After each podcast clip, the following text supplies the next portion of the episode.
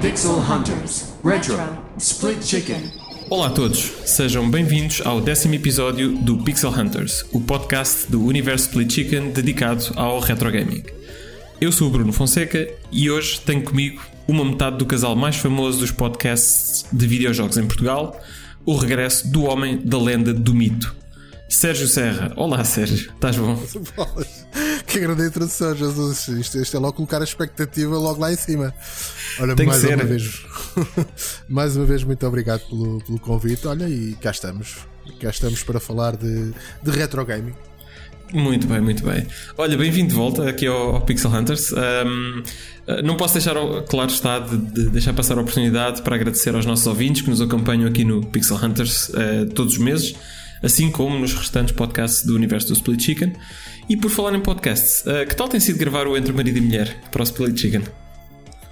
Opa, tem sido muito bom, sabes que é, é quase, é, para nós é, é, quase uma quase sagrado o momento em que gravamos o, o Entre Marido e Mulher, porque uh, tendencionalmente uh, acaba por ser sempre do, acabam por ser pelo menos dois temas, um tema referenciado pela, pela, pela, minha mulher, pela Alexa, e outro referenciado por mim, e depois trocamos aqui um bocadinho de perspectivas, porque embora ela jogue coisas que eu não jogo, uh, a verdade é como partilhamos a sala Uh, porque eu tenho a minha máquina, o meu PC está na sala e as consolas uhum. dela estão na sala, então acabamos por partilhar a, a, experiência de jogo um do outro e é sempre interessante uh, muitas vezes perceber a perspectiva de quem joga versus quem está a ver e depois uhum. compararmos também aquilo que jogamos. É, é, interessante, é interessante então, sem dúvida. Então tu és o homem do PC e ela é a mulher das consolas? É, ela é a minha das consolas, ela é que tem o domínio aqui da televisão e das, e das consolas todas, de, das várias, desde a PS. Neste momento, ligada está a Xbox 360, a PS4 e a PS5. Uh, as outras já estão metidas na gaveta, mas pronto, uh, ela é a minha da, das, da PlayStation, tudo o que seja PlayStation ela tem. Isso, e é, e e uma máquina, para ser honesto. Portanto, não, não se perde, acho que muitos dos grandes títulos dos últimos anos têm sido para, para consoles da Sony. Uh, e, e, para ser honesto, da, da, da Microsoft, epá, eu, tenho, eu tenho Xbox e tenho acompanhado também a Xbox nestes últimos anos, uh, mas hum, eu acho que eles têm o melhor serviço. O, o Xbox, o Game Pass, epá, honestamente acho que é, é melhor do que, do que a oferta da Sony mas os títulos exclusivos da Sony nestes últimos anos, epá, não, não, a Microsoft não tem tido hipótese. Vamos esperar que com a aquisição dos 300 mil estúdios uh, comecem a lançar jogos que finalmente uh, sejam mais interessantes. Não sei, sabes que isso, isso também é era, era, um excelente tema para estarmos aqui a debater, porque uh, a verdade é que é assim: a Microsoft adquire uma série de estúdios, mas na verdade não adquiriu nenhum estúdio com. Uh, ou seja, que tenha trazido grandes novidades para o mercado. Adquiriu estúdios que basicamente têm um pouco mais do mesmo, ou seja, não foi. Uh, eu não os vi a adquirir uh, aqueles estúdios que, por exemplo, que sei lá, uma CD Projekt Red, por exemplo, seria um estúdio que eu aí entenderia o porquê de uma aquisição dessas. Estamos a falar de, de um estúdio que trouxe alguns jogos bastante promissores ao mercado. Uh, com uhum. IPs próprios, etc. Agora, uh, estas, eu acho que ele, quando tu adquires colossos, vais ter muita dificuldade que estes colossos uh, tenham vontade de arriscar. Normalmente uhum. esses colossos jogam pelo seguro. E isso para mim é, é um bocadinho assustador. Ah, na guerra das consolas, a, a, Microsoft já tirou a toalha ao chão há bastante tempo, a partir do momento em que assumiu que uh, vai uh, ter exclusivos Microsoft e não uhum. exclusivos Xbox. Aí temos a toalha atirada ao chão. Uh, não digo que deveriam deixar de fazer consolas porque faz sentido para muitos jogadores a consola, porque não tem que pensar em atualizações durante não sei quanto tempo, não tem que pensar uhum. em configurações, é plug and play, é chegar e estar a jogar. Portanto, acho que a consola faz, faz falta nesse universo. Uhum. É um universo que fica preenchido com a consola. Agora, a nível dos títulos exclusivos, uh, temos ou tínhamos a Sony. E digo tínhamos e não temos porque uh, também uh, cada vez mais vejo a Sony a derivar um bocadinho naquilo que era o seu core que era apostar efetivamente em IPs únicos, em estúdios a apresentarem projetos únicos, a incentivar uhum. estúdios a fazerem projetos únicos para a Sony e neste momento o que eu vejo da Sony é mais apostas por aquilo que é seguro. Uh, e é curioso uh, isto, e não, não quero adiantar muito mais porque o próximo, entre marido e mulher, uh, é exatamente sobre isso. Olha, epá, então assim, não, não digas mais nada. Eu tinha aqui uma pergunta para te fazer. Se querias deixar aqui um teaser para o próximo episódio, já o deixaste? Sim, sim, sim. sim Portanto, sim. acho que, acho que, que foi, foi a introdução ao, ao, teaser perfeito para o próximo Entre Marido e Mulher. Eu vou, vou ouvir, uh, certamente com muita atenção. Assim, acho, acho que é um tema, é um tema muito, muito interessante. A Alexa um, vai bater muito na, na, Sony, portanto aproveitem para ver uma Alexa bater na Sony que não é normal. Eu estou, é assim, eu estou convencido honestamente que uh, a Microsoft tem os olhos postos no futuro mais do que no presente. Uh, e que claramente aquilo que nós vamos ver é o serviço do, do Xbox uh, Game Pass uh, noutras plataformas, inclusive porque não na PlayStation um dia. e em termos de consolas, eu acho que eles vão continuar a lançar consolas até que o cloud gaming chega a um ponto de maturidade em que tu não consigas distinguir de todo entre, entre o, o, o estares a correr o jogo portanto, através da cloud e tu a partir daí epá, corres aquilo em televisores, em, não é? em micro-ondas se for preciso. certo. Porque isto, isto dura pelo menos, esta geração dura pelo menos mais uns 5 anos, não é? Portanto, daqui a 5 anos, se calhar, a situação do cloud gaming não é bem aquilo que, que é hoje. Uh, não sei, sabes que aí pelo meio temos, temos alguns desafios a ultrapassarem que são menos desafios tecnológicos naquilo que se poderia pensar quando se fala neste tipo de tecnologia, que é, não é uma questão de velocidade de acesso à internet, estamos a pensar nem da questão de laggings, nem nada disso, estamos a pensar noutra situação ainda, que é uma situação uh, universal e global que é a questão energética. Uh, alimentar sistemas desses, uh, embora deslocalizados, são sistemas que consomem bastante energia. E como sabes, neste momento temos. estamos perante uma, uma fase em que o mundo vai ter que decidir o que é que quer ser daqui para a frente. Se vamos querer continuar a apostar uh, nos combustíveis fósseis ou se vamos olhar para a energia nuclear como uma uhum. verdadeira alternativa que é e como a única uh, alternativa viável que temos em tempo útil para darmos o salto tecnológico que precisamos. Porque atrás disto tudo vem sempre energia, não é? Quando se fala. E faz-me sempre um bocado de confusão, sabes que quando o pessoal fala eh, em tecnologia e fala em eletricidade, toda a gente se esquece de como é que a eletricidade é produzida. uh, a uma determinada altura, pá, sério, a uma determinada altura eu achei fantástico porque uh, no mesmo dia em que. Uh, isto está tudo interligado, no mesmo dia em que se faz uma manifestação no norte do país contra uh, a possível abertura das minas de, das minas de lítio, da exploração de lítio no uhum. norte do país, temos o Ministro do Ambiente uh, uh, a querer promover carros elétricos. Ou seja, há aqui um contrassenso, quer dizer, isto é, é, os carros elétricos precisam de baterias. Mas a malta. Mas... É bom de serem exploradas, mas é lá fora até Mas a malta, eu, eu acho que a malta não faz a associação, sinceramente. É um bocadinho como a história do, do leite, não é? O leite vem nos pacotes no supermercado. Exatamente. É? A malta esquece Exatamente. que aquilo, aquilo não vem nos pacotes, não é? Porque aquilo não é, não é criado nos pacotes. Uh, eu acho Portanto, que é, mesmo, é a mesma coisa ter... com o carro elétrico. Sim, sim, sim. Vamos ter aqui uma, uma coisa. Uh, quando chegarmos a esse ponto, tecnologicamente falando, é chegamos ao ponto em que a tecnologia já lá está, temos a velocidade da internet suficiente, temos uh, uh, toda a situação do lag corrigido, mas depois uhum. falta a outra parte, que é a mesma coisa que nós vemos hoje em dia com os mineradores, etc., dos bitcoins, Sim. que é o consumo energético disso, os data centers, está a aumentar uhum. brutalmente. Agora imagina Uh, se tu hoje em dia não tens isso e tens um consumo dos data centers, uh, o consumo energético dos data centers é gigante, agora uhum. imagina isso uh, quando tiveres efetivamente cloud gaming à séria. Vai Sim. ser muitíssimo complicado. Muitíssimo complicado. Vai, é assim, tu podes, podes argumentar que vai haver algum offset pelo facto de, dos equipamentos que tu vais usar em casa para aceder ao cloud gaming não, não consumir o mesmo tipo de energia, não é? Portanto, eu, eu, eu, eu, se correr cloud gaming com a minha Nvidia Shield, que aquilo gasta quase nada, hum, é, é, eu gasto muito menos do que estar aqui com o meu PC, com uma, com uma 3090 ou, ou seja o que for. Tu é? sim, tu sim.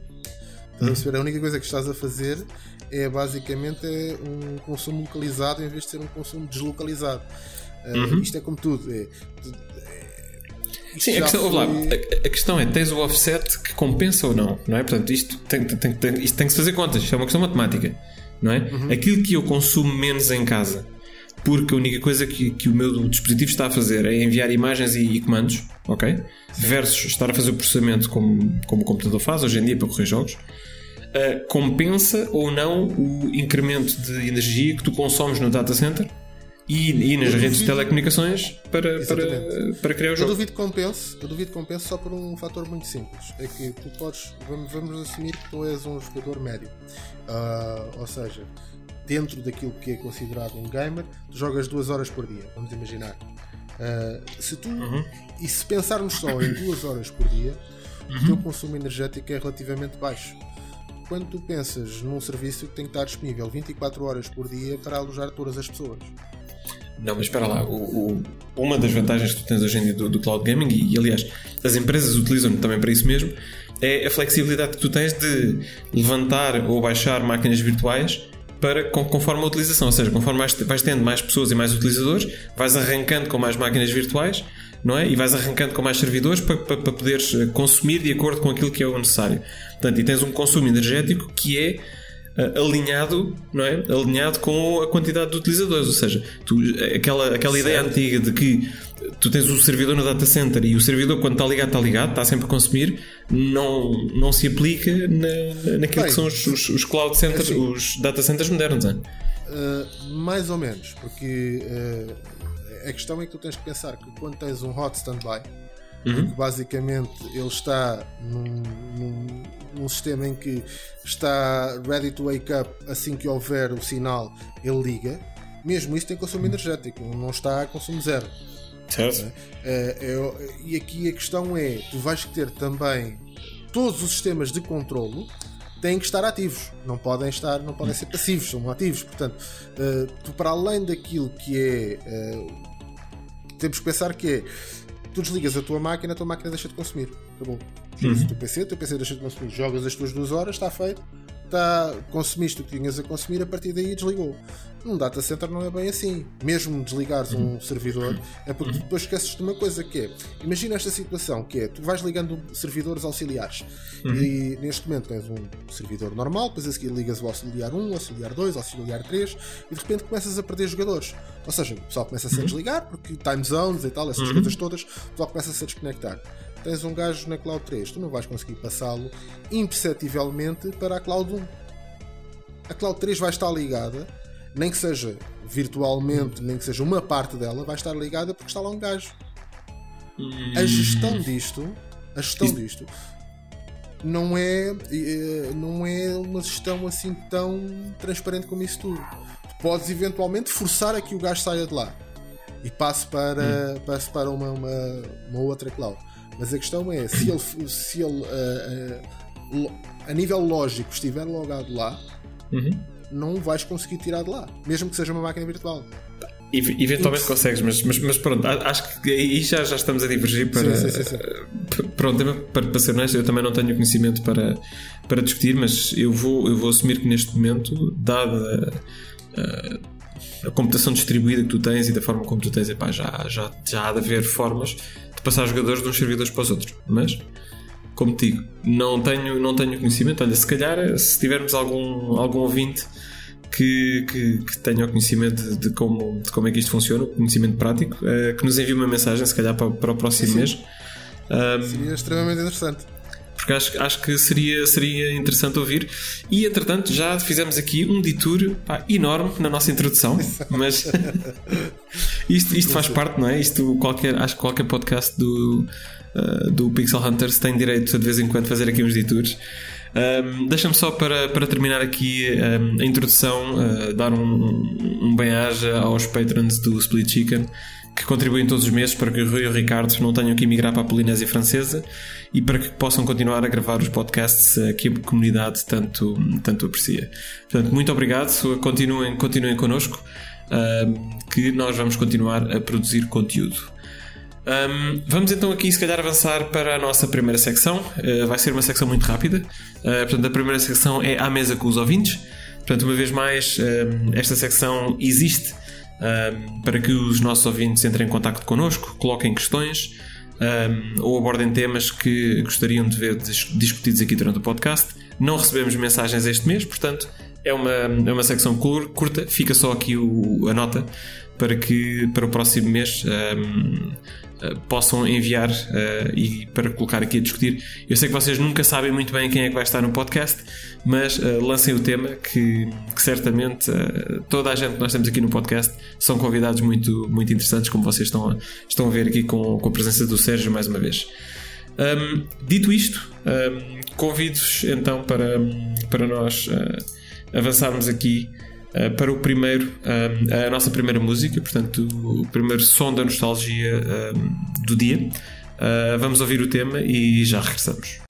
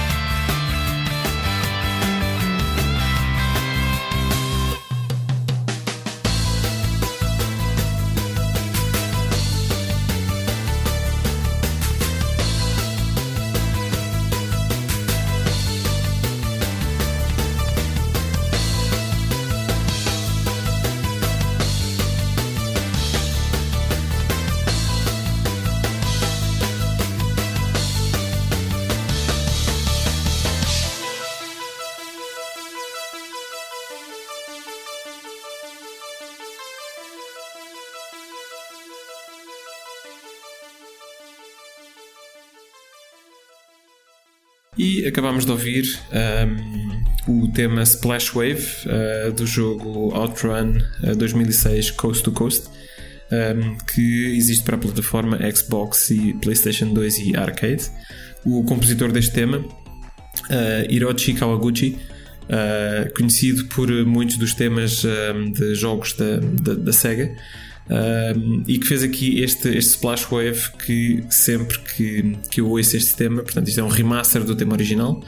Um, mas sempre que eu ouço este tema, sou imediatamente transportado para o Outrun, para dentro de um Ferrari descapotável, uh, com uma loura ao meu lado, de cabelos ao vento, uh, a fazer corridas doidas por entre o trânsito, um, como nós sabemos que, que é o Outrun. Portanto, não é um simulador de carros, é um jogo de arcade uh, e, e, é, e, é, francamente, francamente fantástico.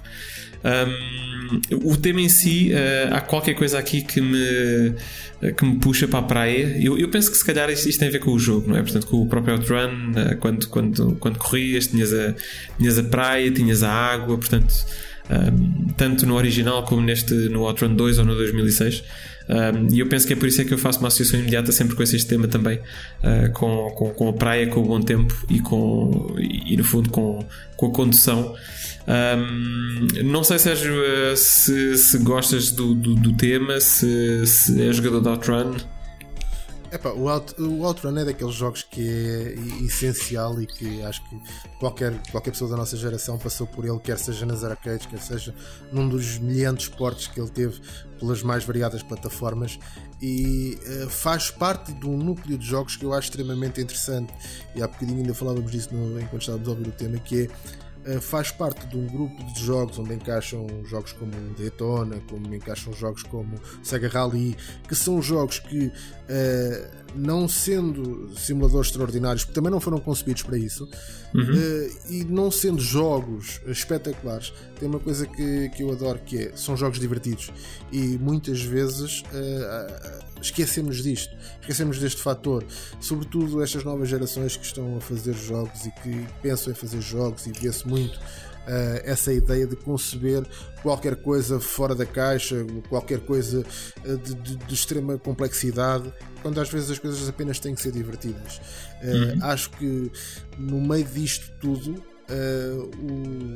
o, o, sucessor, digamos assim, espiritual deste conceito de jogos divertidos, que eu curiosamente experimentei pela primeira vez uh, este ano foi um, um dos exclusivos da, da, Microsoft que é o Forza. Uhum. O Forza Horizon é, é, tudo, ou seja, veio beber estes jogos todos a ideia da, da cena arcade, de pá, vamos, quer dizer, nem tudo tem que ser ultra realista em um simulador de condução e, e, vais aprender aqui conceitos que vais levar depois para a tua vida de piloto. Um, é, o, piloto. É, o, é, é, o conduzir pelo puro prazer de, de conduzir e de, de divertir, não é? Exatamente, é, é. É, o, é aquele tipo de jogo que tu vais jogar, não é por mais nada a não ser por pura diversão. E isso faz falta, faz falta no panorama atual mais jogos em que tu jogas exatamente pelo prazer de jogar, pela pura diversão e uhum. não mais do que isso. É, é, é, um clássico e, e para quem, para quem não, não teve a oportunidade de jogar, portanto, o Outrun de 2006 Coast to Coast é uma segunda edição ou, ou, ou uma reedição do Outrun 2 um, onde eles adicionaram níveis adicionais, eh, modos de jogo novos, mas basicamente isto é, trabalha com o motor do, do Outrun 2 e é um jogo extremamente divertido um, e que recomendo vivamente. Para ser honesto e, e, podendo, podendo ser aqui um bocadinho controverso, uh, na minha opinião, o Outrun 2 é melhor do que o primeiro. Um, eu consigo me divertir mais com, com, com o segundo do, do, que o primeiro. Acho que está muito. A mecânica está muito colada ao original, uh, adiciona um, um drift, uh, portanto, uma mecânica de drift que é, que é, que é fácil de, uh, portanto, de, de dominar. e é, o jogo é extremamente divertido. Portanto, um bocadinho na onda daquilo que estavas a dizer, acho que, que, sendo um jogo arcade e, e nada realista, epá, não há muita coisa que, que, que, me dê mais gozo do que, do que encontrar uma, uma máquina arcade do, do Outrun original ou do Outrun 2, meter uma moedinha pá, e, e, e, conduzir ali durante, durante uns minutos. Uh, preferencialmente porque eu só, eu só consigo encontrar máquinas disto de vez em quando. Eu escolho sempre os, uh, as pistas do lado esquerdo, que são as mais fáceis, uh, o, que no, o, que normalmente me permite jogar mais tempo e muitas vezes chegar até ao final. Eu para conseguir, para conseguir fazer as outras mais à direita tenho, tenho, que, tenho que treinar um bocadinho mais e normalmente não tenho tempo. Mas, mas pronto, fica aqui a nota. E acho que no caso eu concordo com aquilo que tu dizes do, do Outrun 2 ser, uh, ser ainda melhor que o Outrun 1 muito, na minha perspectiva, muito por causa do, do modo gráfico que era utilizado no primeiro que era utilizado aquele por uma questão de limitação tecnológica, ou, ou seja, o, o, facto da pista afunilar muito para o centro do ecrã uhum. faz com que seja mais difícil para ver o que aí vem. Tu, quando tens uma curva que seja mais apertada, tu não consegues ver nada para além de 2 ou 3 centímetros à frente do carro, o que torna tudo muito mais complicado. Uh, aí sem dúvida, sem dúvida. Sim, eles, eu, eu acho que eles, eles, também contavam um bocadinho com a memorização da pista, não é? Portanto, que ah, claro, tu fosses jogando e, moedas, e vais meter moedas a, até decorar a pista. Olha, vamos então se calhar aqui uh, dar um pulinho até o nosso, até o nosso tema central. Tema central. Um, o, tema central, curiosamente, não diverge muito daquele que, que nós falámos no último episódio. Portanto, no último episódio abordámos o, o A500 Mini, portanto, esta, esta edição nova do, do, do Amiga 500 que saiu em formato de, consola mini. Um, e muito por culpa do anúncio que tivemos uh, da Sega uh, há uns dias, um, que portanto, anunciaram que vão lançar uma nova, uma nova versão da, da consola mini da, da Mega Drive, Mega Drive. Portanto, da, da, Mega Drive Mini. Uh, muito por culpa disso, uh, pá, fez sentido se calhar fazermos aqui como tema central um bocadinho as mini consolas, de, se calhar não, não focado no, uh, na Mega Drive, mas, mas de uma forma geral nas, nas, nas, nas mini consolas. E, e, se calhar perguntar, eu, eu começo, começo se calhar por te perguntar o que é que, o que, é que tu achas que, um, ou, ou de que forma estas mini consolas uh, impactam o mercado? Opa, sabes que uh, quando, quando se falou neste tema, eu tive logo aqui um, meio que uh, um ataque de, de, de raiva. Porquê? Estas mini consolas mexem, mexem comigo, a existência delas mexe comigo, porque é como é que eu hei de colocar isto de, de, forma que seja perceptível para todos? Eu acho que isto é não só uma falta de respeito para com os jogadores, para com os fãs, uh, mas também é de uma contradição extrema. Porquê? Durante anos e anos e anos tivemos marcas como a Nintendo lutar acerrimamente contra o pessoal a utilizar ROMs e contra as emulações e que as emulações são más e que os ROMs são maus e que não sei o quê e que roubam o mercado. E agora estamos a ver eh, uma Nintendo Mini, uma SNES Mini, o anúncio da Nintendo 64, não sei se saiu ou não, mas já se ouviu esse anúncio da, da Nintendo 64 Mini e quer dizer, e se estivéssemos a falar em sistemas FPGA, ou seja, sistemas de emulação de hardware, eh, portanto, mais próximo de, daquilo que seriam as máquinas reais, eu epá, meteria a minha viola no saco e dizia: Ok, percebo, consigo perceber, porque quem queira usufruir dessa experiência com uma consola, numa televisão, uh, teria mais dificuldade a fazê-lo de forma legal uhum. uh, se não existissem essas consolas. Como estamos a falar de consolas, todas elas, sem exceção, baseadas em, em processadores ARM, uh, em emulação por e dura. board PCs, uhum. emulação pura e dura. Portanto, para mim, tudo, tudo, tudo, isto é, quer dizer, é, é, é de uma falta de respeito, é de, é de, eu nem sei como qualificar, é, irrita-me de tal é, forma. É hipocrisia, é assim, repara. Completamente, a completa parte, a, hipocrisia. A parte de hipocrisia, para ser honesto, eu, eu, eu, concordo contigo e, e acho que realmente. Mas, mas isto também é um bocadinho aquela história do só não muda de opinião, não é? Também quem é tolo. Portanto, e eu acho que as empresas durante muitos anos, portanto, falavam mal das ROMs e que, e que era mau, que era mau porque para já na altura também era muito mais recente, ou seja, quando, quando esta discussão começou a ter efeito, muitas destas consolas eram se calhar a geração passada, não é? Quando se começou a ter esta discussão.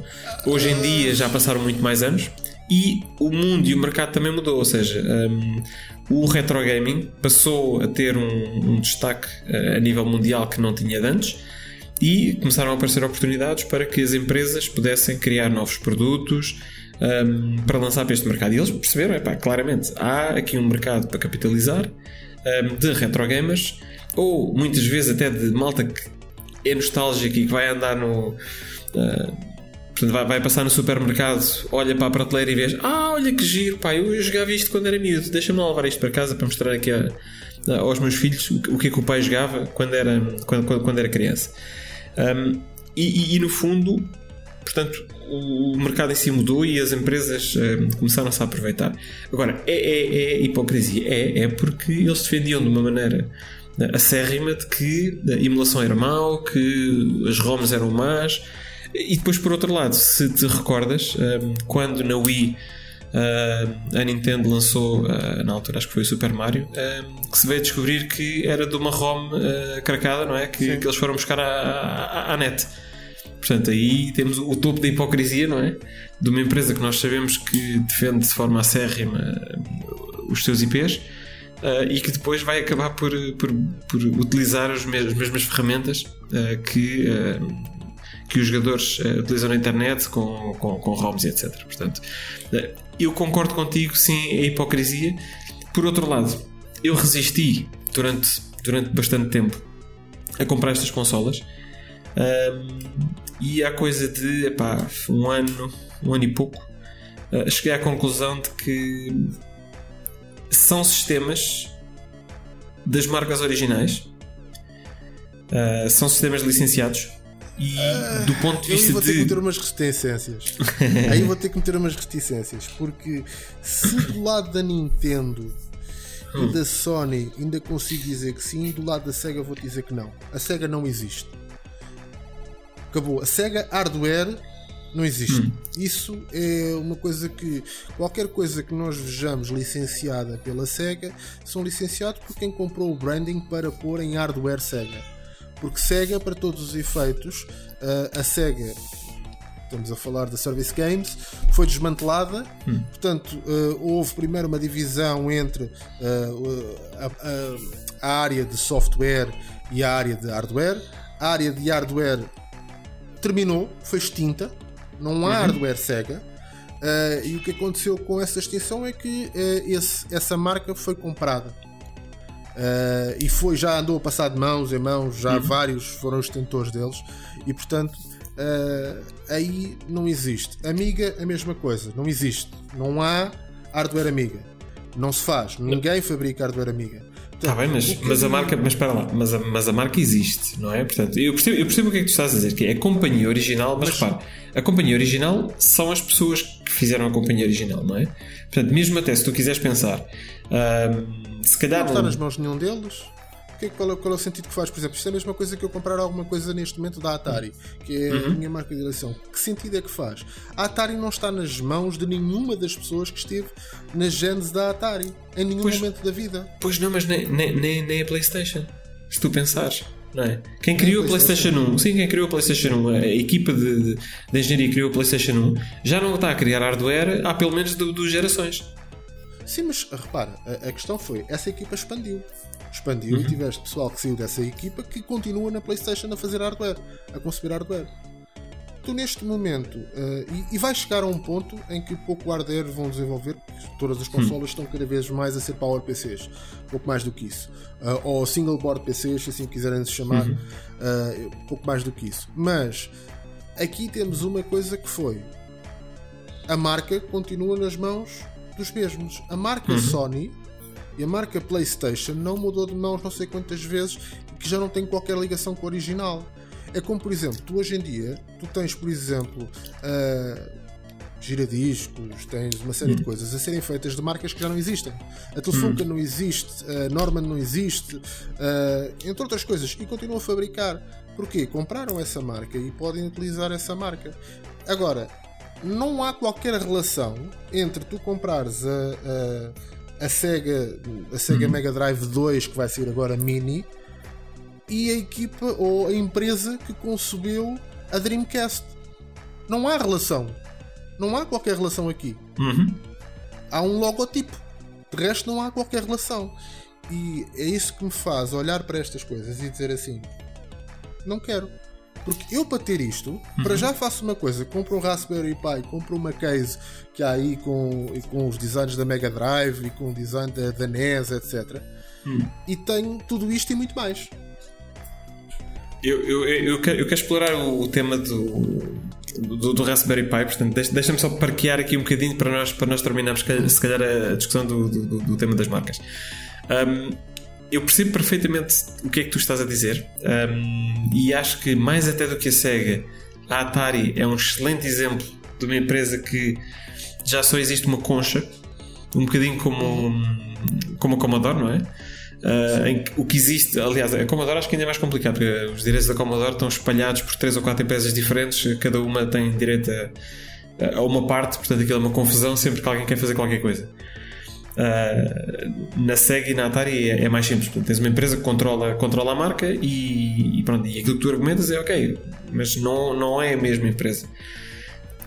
Claro. Eu tenho algumas reservas, eu percebo o que é que dizes, eu concordo que já não estás a. As empresas já não têm a mesma alma, já não têm a mesma dinâmica, porque as pessoas também já não são as mesmas, mas não deixam de ser produtos com a marca original. Ok? Tu podes dizer, a marca, já, a marca já não me diz nada, ok? E eu consigo perceber e aceito isso. Mas são produtos originais da marca, ou seja, não é a mesma coisa do que os comprar do chinês ah, uma. Não é dif... Não, eu, eu aí discordo, porque isto é a mesma coisa que eu te dizer assim. Imagina, por exemplo, tu tens, o, eh, tens um vinho do Porto Casa Ferreirinha. E agora imagina que a Casa Ferreirinha vendia isto e tinhas vinho deste produzido na Roménia. É a mesma coisa. não é, não, pá, não Mas, é, oh, estás a perceber? Não, não oh, é a mesma coisa. Então, mas olha, ok. Deixa-me então fazer-te uma pergunta. Tu olhas para as consolas mini, ok? Qual é que foi a pior consola mini que saiu? Eu, eu, eu vou dar a resposta e estás à vontade de discordar comigo. Foi a PlayStation. A PlayStation Mini foi a pior mini que saiu. Ok? E, de acordo com o argumento que nós estamos aqui, ou com a discussão que nós estamos a ter, foi o único que foi criado pela, pelo criador original, não é? Tu tens mais respeito pela marca e tens mais respeito pelo produto na- na- nas, nas Mega Drives, na, oh, desculpa, na Mega Drive Mini, esta, esta segunda não sei porque ainda não saiu, mas na Mega Drive Mini original tu tens mais respeito pelo produto do que tu tens ahm, do que tu tiveste na, na- na PlayStation Mini. A PlayStation Mini, aquilo foi uma vergonha a todos os níveis. Pá, foi, um- foi uma confusão. Os gajos juntaram jogos PAL com NTSC. ah, pá, a seleção de jogos era pobre, tinhas problemas de performance. Houve, aquilo não tinha ponta para onde se lhe pega. O próprio menu parecia uma coisa colada a cuspo é? E tu vais jogar uma uma uma mini, uma Mega Drive Mini só para darmos o, o exemplo, Epá, e aquilo tem um menu cuidado, bons gráficos, tens um emulador, tens, tens filtros eh, de, de CRT, scanlines para quem gosta, Eh, tens um respeito pelo pelo produto que não tiveste pela Sony, não é? Portanto, uma vez mais, o facto de ser da Sony quer dizer que é melhor, só porque a Sony ainda é a mesma empresa que era na altura? Não é melhor. A, a- a minha questão nunca é a questão de se é melhor ou pior, porque eu vou dizer que eh, se formos a falar pelo melhor, o melhor é o Raspberry Pi. Pronto. Agora, eh, é melhor qualquer uma delas. Agora, eh, a questão para mim não tem a ver com, com o ser melhor. Tem a ver com ter ligação ao original, ser collectible nesse sentido, ser a- haver alguma relação emocional nesse sentido. Eu não tenho qualquer relação emocional a não ser desprezo por todas as outras que já não existem. Até consigo perceber, e por isso é que eu no início fiz a salvaguarda, até consigo ter, eh, apesar de, de ver a hipocrisia extrema, consigo ter algum respeito pela NES e pela SNES, porque fazem parte de uma marca que ainda existe e que ainda fabrica, etc. E que não consigo ter pela Mega Drive, que não consigo ter pelo Commodore 64, que não consigo ter pelo, pelo Amiga. Não consigo. Estás a perceber? E- E, e nós estamos aqui a avançar numa série delas eh, e temos que para vermos a primeira mini, se calhar ainda temos que recuar mais, porque o primeiro mini que eu me recordo Uhum. é. foi o, do, o que fizeram do, do- com o Spectrum, a Vega. Portanto, uma portátil. tu- olha, exatamente, tu estás, agora. Para é exatamente essa, o, o Spectrum Pronto. Vega. Só para os nossos ouvintes saberem, eu, tô, eu acabei de mostrar aqui ao Sérgio o, o ZX Spectrum Vega que tenho, que tenho aqui em casa. Pronto. Ah, que mais uma vez, não tendo, não tem qualquer relação com, com a marca original. Ah, tudo isto é. E tudo começou nessa. Começou por Mas, isso. mas foi, mas repara, mas eles conseguiram, ahm, conseguiram a autorização da Sky, que é a Sky neste momento que tem a marca Sinclair. Eles conseguiram a autorização da Sky para poderem fazer o branding da, deste, deste Spectrum Vega. Certo, certo. Ah, ah, Que, que, por falar nisso, e já que, só, só para deixar claro, não, não vá algum dos nossos ouvintes pensar que isto, que isto pode ser uma boa ideia, eh, este Spectrum Vega é o equivalente a esterco, sim, sim. portanto, em, em- formato eletrónico. Portanto, isto foi, foi uma coisa muito mal pensada. Tudo. ah, tu- todas estas consolas, as minis, para mim têm, têm este fator que é. É um desrespeito, é uma hipocrisia. Se fosse FPGA, ah, ainda conseguiria aceitar, não sendo, sendo emulador puro e duro, pá, não tem, não tenho qualquer tipo de respeito por elas. Para mim, Mas- dizem-me zero. É lixo eletrónico. Ou seja, isso, isso, isso por acaso é um bom tema e deixa-me deixa se calhar puxar aqui um bocadinho esse, esse cordel ou essa corda.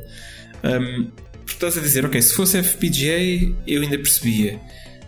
Repara, em que é que isso muda ou em que é que isso iria mudar a tua opinião um, em relação ao produto, ao produto emulado? E, e deixa-me dizer-te já de, de avanço que eu concordo que eh, FPGA para mim é, eh, é a forma de, de- de jogar retro nos dias, nos dias de hoje. Uh, portanto, é aquilo que te vai proporcionar a, a experiência mais próxima do original.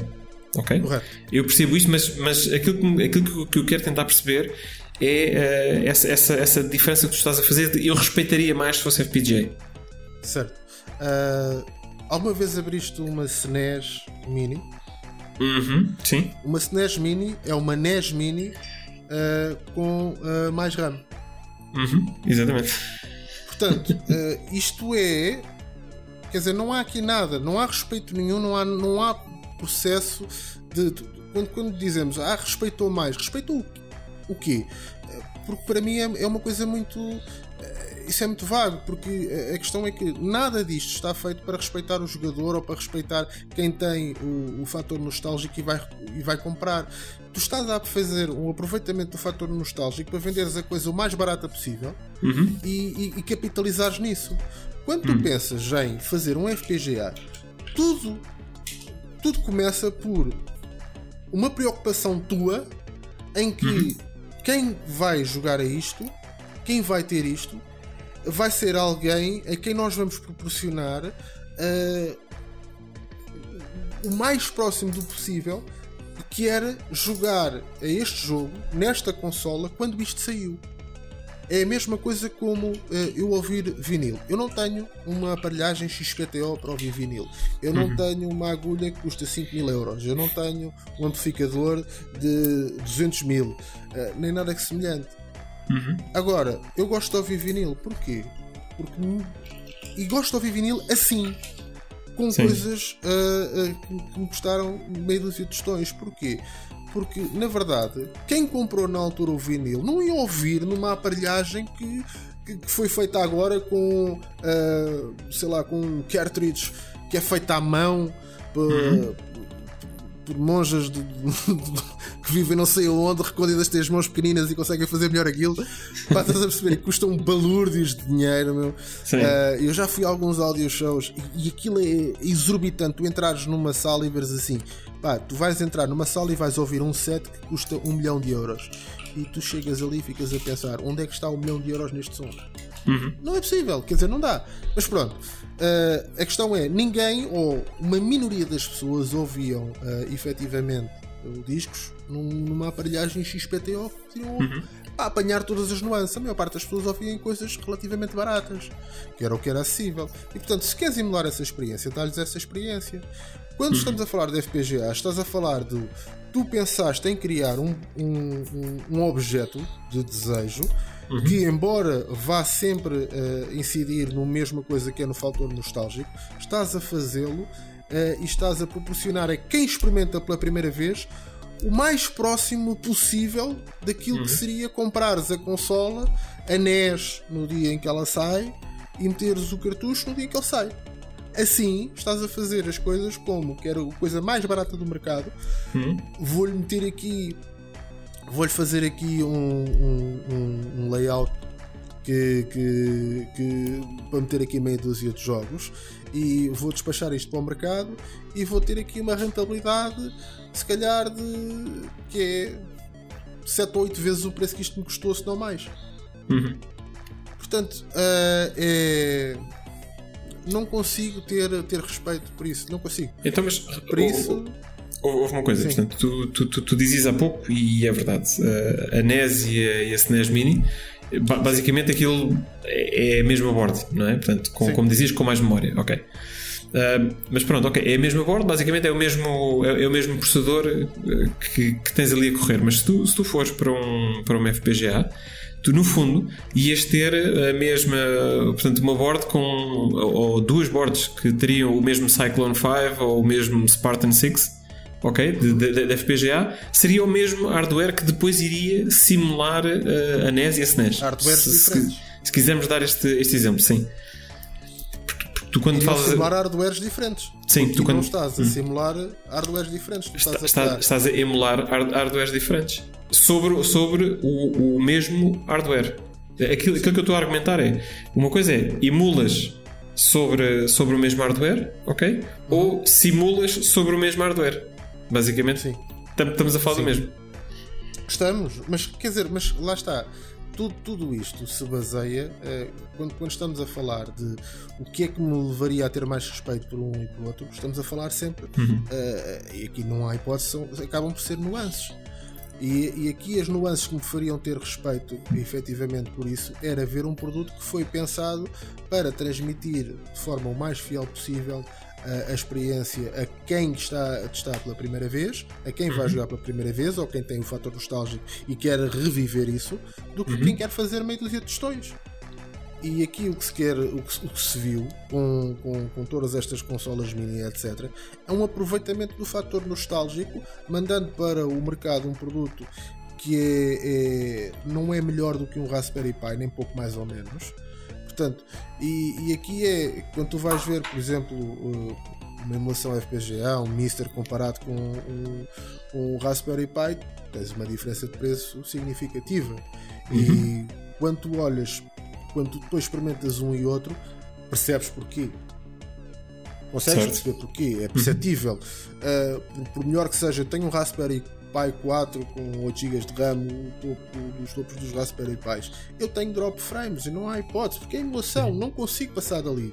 Vai haver coisas ali, vai haver arrastamentos de imagens, vai haver, vai haver N coisas. Não importa quão bom a tua máquina seja, eu poderia estar a fazê-lo aqui no meu PC octa-core, 16 hum. threads, eu não sei o quê, 32 GB de RAM e tal, não iria fazer diferença absolutamente nenhuma. Porquê? Porque estás a falar de uma limitação da simulação do emulador que tu estás a utilizar. Ponto. A partir do momento em que tu usas um FPGA, essas limitações são muito inferiores, são muito menores. E portanto, eu viria, uh, se colocassem um FPGA, isso como uma, uma, a, a, ideia de, ok, está aqui alguém que efetivamente está a fazer todo o esforço em proporcionar-te a melhor experiência possível. Assim, vejo só alguém que quer fazer uh, algum, algum dinheiro com um fator nostálgico sem qualquer respeito pela marca, estás a perceber? É como, uhum. por exemplo, ver estes gajos a fazerem, que andam aí já a passar de mãos em mãos a, a Atari, a VCS, não sei o quê, agora chamam-lhe uma coisa, depois chamam-lhe outra, uhum. etc. Que andam a passar de mãos em mãos há não sei quanto tempo. Uhum. Que, ah, vamos pôr jogos novos e em flash, e agora já não é em flash em Java, agora já não é em Java e não sei o quê. O que é isto? que, que, quer dizer, está tudo doido, estás a perceber? Eu acho, eu, eu acho que muitas vezes é, um é mais um exercício de, de engenharia do que propriamente uh, a, a necessidade, a necessidade de fazer um. Sim, mas neste momento já não é um exercício de, de, de, de engenharia, meu. Tu tens o Stella, o emulador da Atari uhum. 2600, tens o Stella a, a, funcionar há anos, funciona em qualquer coisa, meu. Até num Pai Zero aquilo funciona. Portanto, uhum. não há desafio nenhum tecnológico que venham, venham dizer, ai, tal, não sei o quê. Não, não há, esquece isso. Que, é que tu. Uhum. Quando vêm depois com preços alucinantes, depois há outra que é. Eh, depois tens eh, estas coisas que é uma, das, uma coisa é tu vês com um produto a custar 50 ou 60 euros, outra coisa é vês com preços alucinantes, como há muitas que vêm que aparecem no mercado. Estás a perceber? Uhum. Com preços completamente doidos a custarem uh, centenas de euros. Mas quer dizer, está tá tudo doido, não, não faz qualquer sentido. Para mim é, é, é realmente hum. querer, uh, mais uma vez, querer fazer dinheiro à custa do fator nostálgico, em que o respeito uh, pelos, pelos jogadores vai sendo aqui medido. Num, quer dizer, se, se, se, sabes que é sempre difícil ver isto quando somos admiradores de alguma coisa. Porquê? Porque depois olhamos para tudo com muito mais respeito do que se calhar alguém que não tem essa, essa, essa cena de emoção. Por exemplo, nós olharmos e vermos os, os menus bonitos que a Nintendo e a Super Nintendo Mini têm, nós ficamos, ah, tanto cuidado e não sei o quê. Uhum. Mas na verdade, por exemplo, sei lá, uh, seria. seria eu acho que seria muito mais interessante, por exemplo, venderem-te um conjunto de mini cartuchos que tu pudesse inserir e o jogo mudava com o cartucho que tu inserisses. Por exemplo, uhum. viria uma, uma, coisa, uma experiência muito mais interessante nesse sentido. No fundo, estás a falar do, seja, Ever, do Evercade? Uma coisa como a Evercade, por exemplo? Uh, não, não, necessariamente. Estou, estou, a dizer, por exemplo, imagina uh, que tinhas. Que estás a fazer, estás a vender exatamente o mesmo produto, uhum. só que uh, a emular efetivamente o que nós fazíamos com Sim. os jogos em cartuchos, uhum. etc uma coisinha mais pequenina, mas com, com cartuchos mesmo reais uhum. em que os jogos tivessem nesses cartuchos. Poderiam ser os mesmos jogos que, que, que vinham agora, só que em vez de virem dentro da uhum. consola em ROMs, vinham em cartuchos e em ROMs na mesma.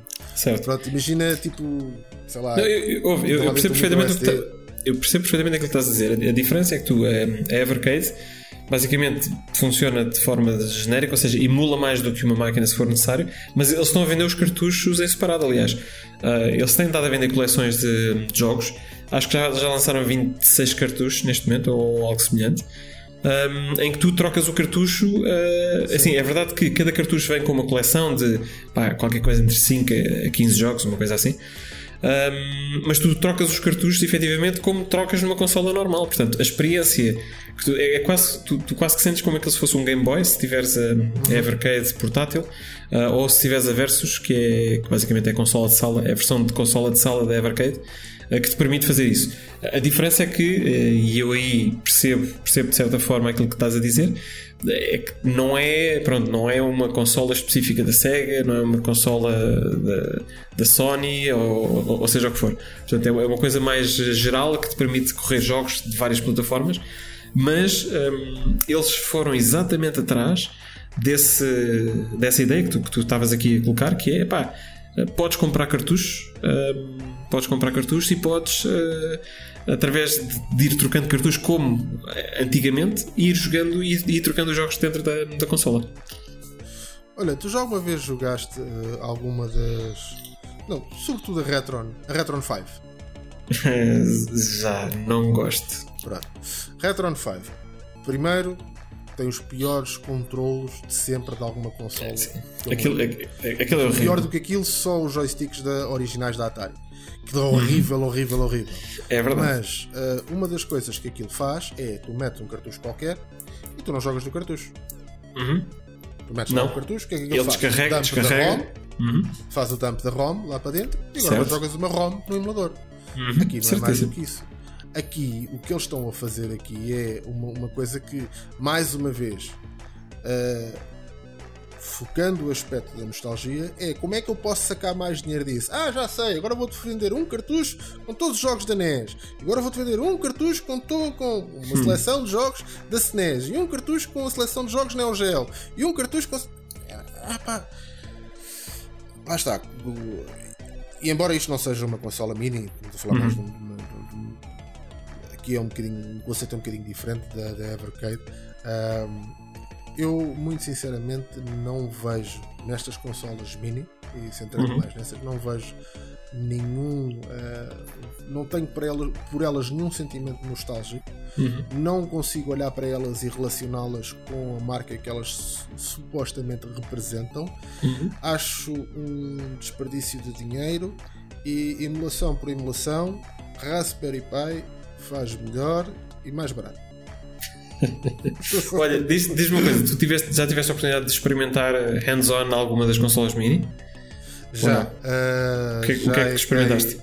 Já equei várias SNES Mini, uhum. várias NES Mini. Uh, já experimentei também a, a, Mega Drive. Não experimentei a PlayStation. Uhum. E deixa-me lá ver mais. Uh, a Vega também experimentei. Uhum. O, o, Commodore 64 Mini também experimentei. Experimentaste e... o da PC Engine? Não. Não experimentei o PC Engine. Okay. Não, nenhuma dessas, nem o PC Engine, nem o. Eles fizeram outro também, o TurboGraph. Sim, sim. É, basicamente, basicamente é, a mesma, é a mesma coisa. Sim, é a mesma coisa. Uh, não, não experimentei nenhuma delas, nem experimentei a Amiga. Uhum, uh, okay. Epá, muito sinceramente, uh, não há nada que me puxe. puxe então... Eu tenho uma arcade com, com todos esses simuladores. Uhum. Deixa, e deixa-me deixa perguntar já agora, vou fazer aqui mais uma pergunta. Se já experimentaste a, a Mega Drive Mini, um, Sim. A, original, uma vez mais, uh, tu alguma vez experimentaste antes disso um, as Mega Drives? Basicamente aquilo era como se fosse uma Mega Drive Mini. Na altura não se chamavam Mega Drive Minis, mas eram aquelas consolas da, da AT, AT Games. Games. Que, que, é, que, eram, que eram Mega Drives, não é? Pronto, basicamente também traziam jogos, ou seja, o conceito era exatamente o mesmo, mas também uh, com, pera, com pera, pera, qualidade esterco. Mais ou menos, é assim, o conceito não é exatamente o mesmo. Como, uh, como não? As AT Games originais, eu tenho uma, alguns aí, as AT Games originais, porque a, a, a AT Games foi uma daquelas empresas que também mudou de mãos. A AT Games originalmente começou por comprar chips uh, à Tectoy uhum. à Tectoy do Brasil. Do Brasil, Portanto, sim. tu tinhas hardware, efetivamente, uh, o último hardware existente da Mega Drive. Uhum. Que vinham ainda das Mega Drives 3, que foram produzidas também pela Tectoy durante muito tempo, e Mega Drive 4, uhum. que foram produzidas no Brasil há uma determinada altura em que tu efetivamente tens uh, as consolas da, da, AT Games a serem uh, interessantes. Depois saiu, isto estou a falar numa, na, na, primeira versão de, daquela consola muito pequenininha a imitar a Mega Drive. Saiu uma uhum. outra versão da AT Games que é já com a consola em branco, porque originalmente só havia preto. Uhum. E ela sai uma versão branca e essa versão sim, concordo contigo, é um monte de esterco sobretudo porque deixaram de utilizar o chip da, da, da Tectoy, começaram a fazer com daqueles blobs uh, de silicone que Sim, um single chip é horrível. É, o single, o, o som daquilo é horrível. Tinhas lag, uh, tinhas. Lag, uh... Horrível. Horrível. Aquilo, aquilo, aquilo que, eu, que, eu, que eu quero e, e a, a, minha pergunta a minha pergunta tinha um, uma intenção por trás que é quando tu comparas um produto como esse honestamente, uhum. tinha zero, esse tinha absolutamente zero de respeito por aquilo que era original, ok? E tu comparas com aquilo que saiu, vamos dizer, oficialmente, uh, quer dizer, as da Tectoy também, também foram oficiais, ou seja, também, também, também, tinham, também tinham o selo da SEGA, mas, mas a, a verdadeira, vá, a verdadeira a Mega Drive Mini que saiu, que saiu há poucos anos, e tu comparas os dois produtos, epá, é comparar o cu com as calças. Não é? Portanto, em termos de qualidade, respeito pelo, pelo material original, um, a qualidade da emulação. Aliás, tu tiveste, agora está-me a faltar o nome de como é que se chama aquele estúdio japonês pá, que os gajos são muito bons e têm, têm feito as consolas minis todas e conversões para, para de jogos retro para, para, para, as plataformas todas. Agora não me lembro do, do nome. São, são os gajos muito conhecidos. Pronto, basicamente, o Rui estivesse aqui, o Rui para, para, para nomes de estúdios, ele está, está sempre batido. uh, portanto, ele, ele, quando ouvir isto vai, vai logo dizer: Ah, são as pessoas não sei quantas. Agora não, não, não me está. Uh, não me estou a recordar do nome. Mas basicamente, esses tipos, epá, eles especializaram-se na era moderna a trazer os. Lá, a emular uh, os, os jogos antigos em plataformas novas, mas de forma respeitosa. Uh, portanto, tendo, com, tendo muito cuidado em ter um lag mínimo, uh, em que tanto o som como a imagem, independentemente da plataforma, basicamente, quando estes gajos estão envolvidos, tu sabes que a emulação vai ser uma emulação de qualidade. Uh, e depois aqui vamos entrar um bocadinho na discussão de okay, o que é uma emulação de qualidade, porque mesmo emulação de qualidade não é a mesma coisa que o hardware original e não é a mesma coisa com FPGA. Mas pronto, assumindo que é bom o suficiente para 95% das pessoas, não é? Uhum que, que não conseguem notar a diferença aqui. Um, é, é um bocadinho aqui que eu vejo a diferença de, daquilo que são as, as, novas consolas e o respeito que tu tens por isso do, do que aqueles montes de esterco que saíram uh, há uns anos atrás. E repara, as primeiras, um, as primeiras ou pelo menos algumas das versões da, das Ataris que também saíram da, da AT Games. Flashback. É? Sim, as flashbacks, exatamente. Exato. Uh, que também, epá, tiveste umas que eram boas, mas tiveste outras que eu não sei o que aconteceu ali. Aquilo também foi assim uma coisa epá, terrível. Aquilo houve ali uma mudança quando a AT muda de mãos. Eles tiveram algum sucesso originalmente com essas consolas. Quando aquilo mudou de mãos, aquilo descarrilou por completo e passou a ser um horror. Agora, concordo contigo em que efetivamente entre olhar para, para umas e olhar para outras, vejo que há efetivamente um maior respeito. Mas aqui a minha questão é aquilo, o meu ponto de vista e a minha ligação é mais uh, à, mais uma vez à marca original. Hum. Não havendo correlação com, uh, com as pessoas originais, uhum. uh, por isso é que eu consigo olhar para coisas da Tectoy e consigo achá-las colecionáveis mesmo nos dias de hoje com a Master System na versão PAI 5 ou 6 uhum. e a Mega Drive na versão 4 com Guitar Hero na versão uhum. do Guitar Hero, consigo achá-las muito mais originais do que qualquer uma destas coisas que estamos a falar aqui. E essas para mim são colecionáveis e para mim têm o tal uh, fator emocional que, que, eu tenho uma ligação emocional a elas uhum. e estas não tenho. Agora consigo olhar para elas, é óbvio, e dizer-te assim: olha, estas têm muito mais respeito pelo source material do que têm estas. Isto aqui foi feito, uh, basicamente é: olha, este é um pau com pregos, este é um pau com pregos com ferrugem. Portanto, consigo olhar consigo olhar para os dois e ver a diferença. Não, estou a brincar. Consigo olhar para a Mega Drive e ver-te assim, pá, olha, aqui tens um produto que uh, efetivamente não só não foi feito só só uhum. só para vender, foi feito para vender uh, tendo em conta uh, tendo em conta aqui que muito possivelmente vamos querer fazer mais disto, se calhar vamos ter um bocadinho de atenção, porque se lançarmos qualquer para o mercado, o mercado vai deixar de olhar para nós. Uhum. E, e, portanto acho que foi mais por aí do que por outro motivo qualquer, porque na verdade, depois quando tu olhas para o, para o, para o hardware, e eu não estou a dizer que tenha que se inventar a roda, não estou a dizer isso, a roda já foi inventada há muito tempo, não é preciso inventá-la outra vez, mas uh, quer dizer Epá, lá está, mais uma vez, é, eu olho para aquele e vejo ali um single board PC que foi aproveitado para espetar uma ROM em cima para ele correr aquilo e arrancar daquela forma e ter aquelas ROMs uhum. e que uh, eu depois olho para um Raspberry Pi, um Pi Zero, whatever, e, e vejo e, e, não há diferença. E não há diferença. E se tu fores ver, por exemplo, o RetroPie uhum. ou tens o outro Retool Box e não sei o que, todos o esses, Re deles Recallbox, exatamente. Uhum. De todos esses, tu olhas para, para, para o nível que aquilo tem e depois o tipo, a forma diferente como tu podes escolher para, para, para que as coisas te apareçam no ecrã e sejam mostradas. Tens ali coisas absolutamente fantásticas. Epá, com um cuidado extremo por pessoas que fazem aquilo por carolice, não, não é por mais uhum. nada. Portanto, olhas para aquilo e dizes assim: agora vou dar 70 paus por cada uma destas consolas. Se estivermos a falar de gajos colecionar todas estas que já falámos aqui, é uma fatura que mais vale comprar um PC Gamer. Mas pronto, não chegando a tanto, uhum. por, por, eh, se calhar um, um, um, quinto do preço, compras um, um, Raspberry Pi 4 e corres tudo. Tudo o que estas consolas uhum. fazem e muito mais. Portanto, ah, mais uma vez, pá, quando há ligação à marca, uhum. eu consigo perceber o, o, a parte colecionável da coisa. Quando para mim me cheira a vou aqui fazer 5 tostões, para mim acabou. É? Quer dizer, isto é. Portanto, estamos a ver o, o reaparecimento Hum. de, das consolas, como, se costuma dizer, da, Wish, não é?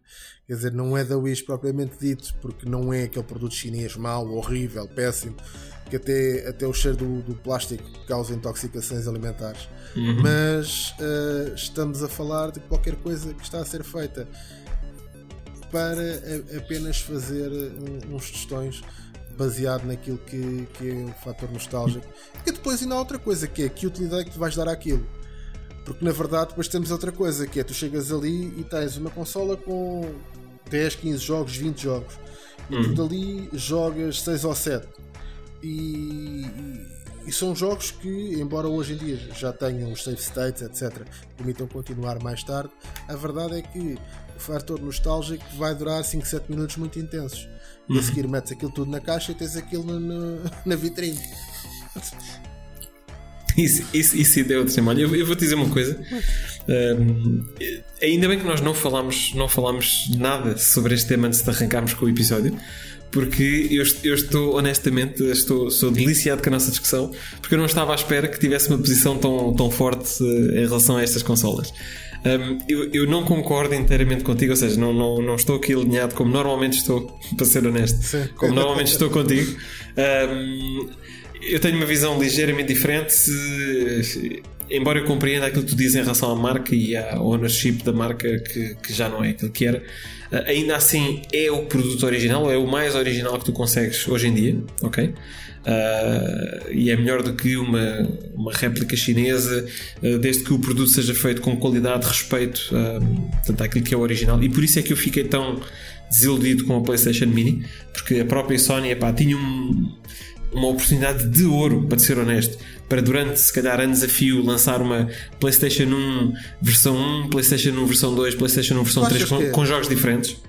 Pegando nisso que estás a dizer, tu achas mesmo que a PlayStation 1 era a melhor consola para se ter para, para a, a- a PlayStation pegar? Tu estás a falar na primeira consola, na, na consola da primeira geração a introduzir verdadeiramente o 3D. Toda a gente sabe que é aquela geração que o pessoal lembra-se com mais nostalgia, ou seja, com uma nostalgia bêbada. Que Sim, é, tens uma envelheceu- relação, envelheceu achas mal. que aquilo era melhor do que, do que é na realidade. E é verdade. Portanto, eu acho que uh, uh, lançarem uma PlayStation 1, a menos que tu fosses buscar títulos apenas e só 2D Uhum. ou eventualmente um ou outro 3D, mas tinha que ser muito bem selecionado, saberia-se que aquilo era, um- era, era uma receita para o desastre. Não, mas, mas espera lá. É assim, eu, eu, eu vou aqui fazer uma, uma distinção entre os jogos, ok, e, e repare, e aqui, novamente, alinhado contigo a 100%. A PlayStation 1 foi uma geração que teve que existir, porque a transição para 3D eventualmente teria que, teria que acontecer. Uh, os jogos envelheceram muito mal, portanto, nós já aqui falámos em episódios passados do, do Pixel Hunters Sim. que efetivamente foram jogos que não envelheceram bem. O 3D não envelheceu bem por muitos motivos, não só graficamente, mas as câmaras, os controles, portanto, aquilo foi um bocadinho tudo uma altura muito experimental um, e que infelizmente não, não envelheceu muito bem. Mas nem é disso que eu te estou a falar.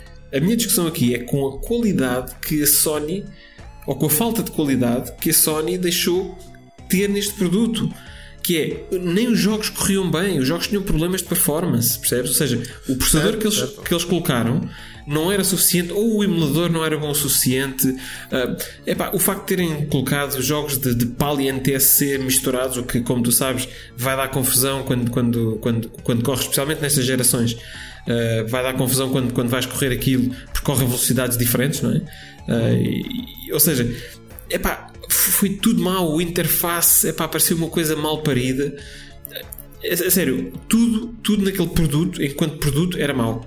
E eu nem sequer estou a ir para os jogos. Eu concordo contigo que pá, provavelmente os jogos ah, podem não ter envelhecido bem, mas o produto em si pá, foi um produto ruim. Eu, eu não consigo perceber, porque foi uma oportunidade perdida da Sony se calhar lançar uma coisa de qualidade e poder lançar todos os anos, porque gente- nós sabemos que a PlayStation 1 teve um catálogo enorme, não é?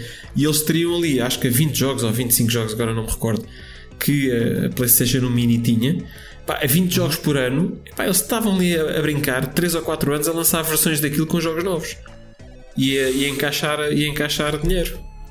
Sim, concordo, concordo contigo nesse aspecto. Ou seja, uh, quanto mais não seja, e não, não achando que, que seja uma boa estratégia fazer isso, mas quanto mais não seja, uh, permitires que alguma coisa saia com o teu nome, quando o teu nome ainda lança para o mercado coisas, permitires que saia um cocó daqueles, é uhum. sem dúvida que é, não há forma de dizer que aquilo foi bem pensado. Não há, quer dizer, é, é daquelas coisas que temos que assumir que foi um tiro no pé de todo o tamanho, independentemente de qual tenha sido a estratégia.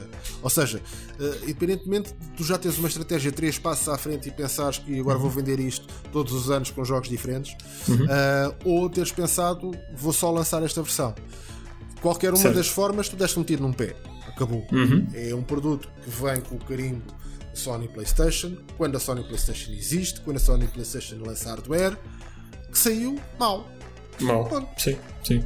E que, e que, no fundo, quando comparado com todos os outros que estão a sair ao mesmo tempo, não é? Portanto, com a NES Mini, a SNES Mini, etc. E a Mega Drive Mini, acaba por ser um bocadinho triste, não é? Porque uh, é a marca que ainda está viva e que ainda produz hardware que lança a pior consola mini não é? dos, últimos, dos últimos tempos. E eu, é assim, eu estou a escolher o, o ZX Spectrum Vega porque o ZX Spectrum Vega, pronto, aquilo foi, foi outro desastre. Uh, mas, uh, certo, mas a marca não está viva. Certo, exatamente, é isso. Para mim essa é a grande diferença, não é? Para mim essa é a grande Sim. diferença. E a expectativa que tu tens de uma Sony não é a mesma, a mesma expectativa que eu tenho de um Zé Maria Pincel qualquer que vai pedir à Sky para, para meter lá o carimbo da Sinclair. Claro. Uh, não é a mesma coisa, não é? Eu tenho uma expectativa da Sony porque, caramba, não é? Eles têm um nome ainda a defender. Um,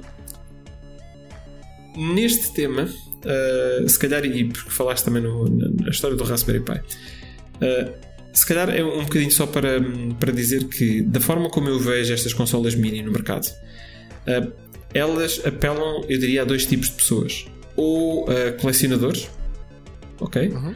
Ou aquilo que tu poderias chamar o, o retro gamer de ocasião, não é? Portanto, que é aquela pessoa que não é retro gamer e, como eu disse, é pá, vai no supermercado, olha para a prateleira, ai que giro, vou levar para casa, joga ali um bocadinho, arruma na, arruma na caixa e mete, no, e mete na arrecadação.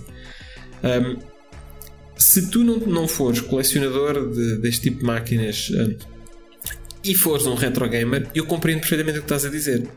Ter um, um Raspberry Pi é tecnicamente a mesma coisa. Não é? A diferença é a acessibilidade que tu, pá, para configurares um Raspberry Pi, quer queres, quer não, tens que ter um mínimo de conhecimento, é por muito fácil que seja, ok? Uh, e é assim, eu, eu, adoro o meu Raspberry Pi, uh, utilizo, utilizo, utilizei Recalbox durante uns anos, depois acabei por mudar uh, e, e, e, eu gosto imenso da experiência que eu tenho com o Raspberry Pi. Tens, tens algum lag? Ok, tens algum lag. Vamos lá ver. Tu, se me perguntares onde é que tu jogas retro normalmente, eu respondo na Mister. Não é? eu, o meu retro é 99% na Mister. Mas, por exemplo, eu gosto de ter uh, o Raspberry Pi na sala disponível, portanto, que eu tenho, eu tenho o Mister basicamente no, no escritório. Uh, eu gosto de ter o Raspberry Pi na sala para, epá, vem, vem um grupo de amigos, não é? Uh, vamos selecionar aqui qualquer coisa para jogar, epá, e aquilo funciona. De forma geral, na maior parte dos jogos, o lag é, não é assim tão mau que tu digas, epá, estou desgraçado, não é? Dá para te divertir. Pá, queres jogar um bocadinho mais competitivo? Ok, aí vais precisar se calhar tipo uma coisa como, como, como o Raspberry, eh, desculpa, como o Mister. Um, mas o Raspberry Pi epá, serve perfeitamente para desenrascar desde que tu tenhas o tempo e o conhecimento técnico para configurar um. Que é aquilo que muita gente Sim. também não tem. Que pode dizer, epá, eu gostaria outra vez de jogar os meus jogos da Mega Drive um, e pá, não, não, não, percebo nada dessa coisa dos PCs, dos SD cards, do... isso para mim é tudo muito complicado. Uh, e então epá, é mais barato, mais barato não, é mais fácil para eles uh, comprarem uma console que lhes custa 70 ou 80 euros do que pagarem se calhar 50 pelo Raspberry Pi e o SD card que lhes permite até ter mais do que uh, a consola mini. Mas é que o problema é que depois tens -te a, a, acrescentares aqui esta coisa toda, tens depois todos os miríades de consolas chinesas que tens aí com emuladores lá dentro e que são uhum. uh, quer dizer, na verdade ia dizer são centenas, não, na verdade são duas ou três é, que depois têm várias cases diferentes vendidas com certo, várias marcas certo. diferentes. Mas também tens isso, estás a perceber? Portanto, é pá, não sei. Uh, sabes que depois uh, todas estas coisas depois dão aso a scalpers, como foi o caso, por exemplo, que aconteceu com a primeira NES, que de repente tipo, sai para o mercado e desaparece e, uh, do mercado e era só scalpers a vender aquilo a preços exorbitantes uh, e depois aparece logo, no momento a seguir aparece a versão chinesa uh, e a inundar os mercados com 630 jogos e tal. Epá, tipo, por isso é que, não sei, tudo, tudo, tudo isto para mim passa-me. Isto eu não vejo como, com, com nostalgia, não tenho, uhum. não tenho qualquer fator nostálgico relativamente a isso. Acho que há muitas alternativas hoje em dia para jogar retro e para jogar retro de, uma forma tão boa ou melhor do que, uhum. do que essas consolas. Uh, agora, isto é como tudo, não é? Por exemplo, há, há pessoal que, que, que, é fascinado em colecionar action figures do Robert Kopp. Hum. Que não sei se já viste o que é, que é o Robert Kopp.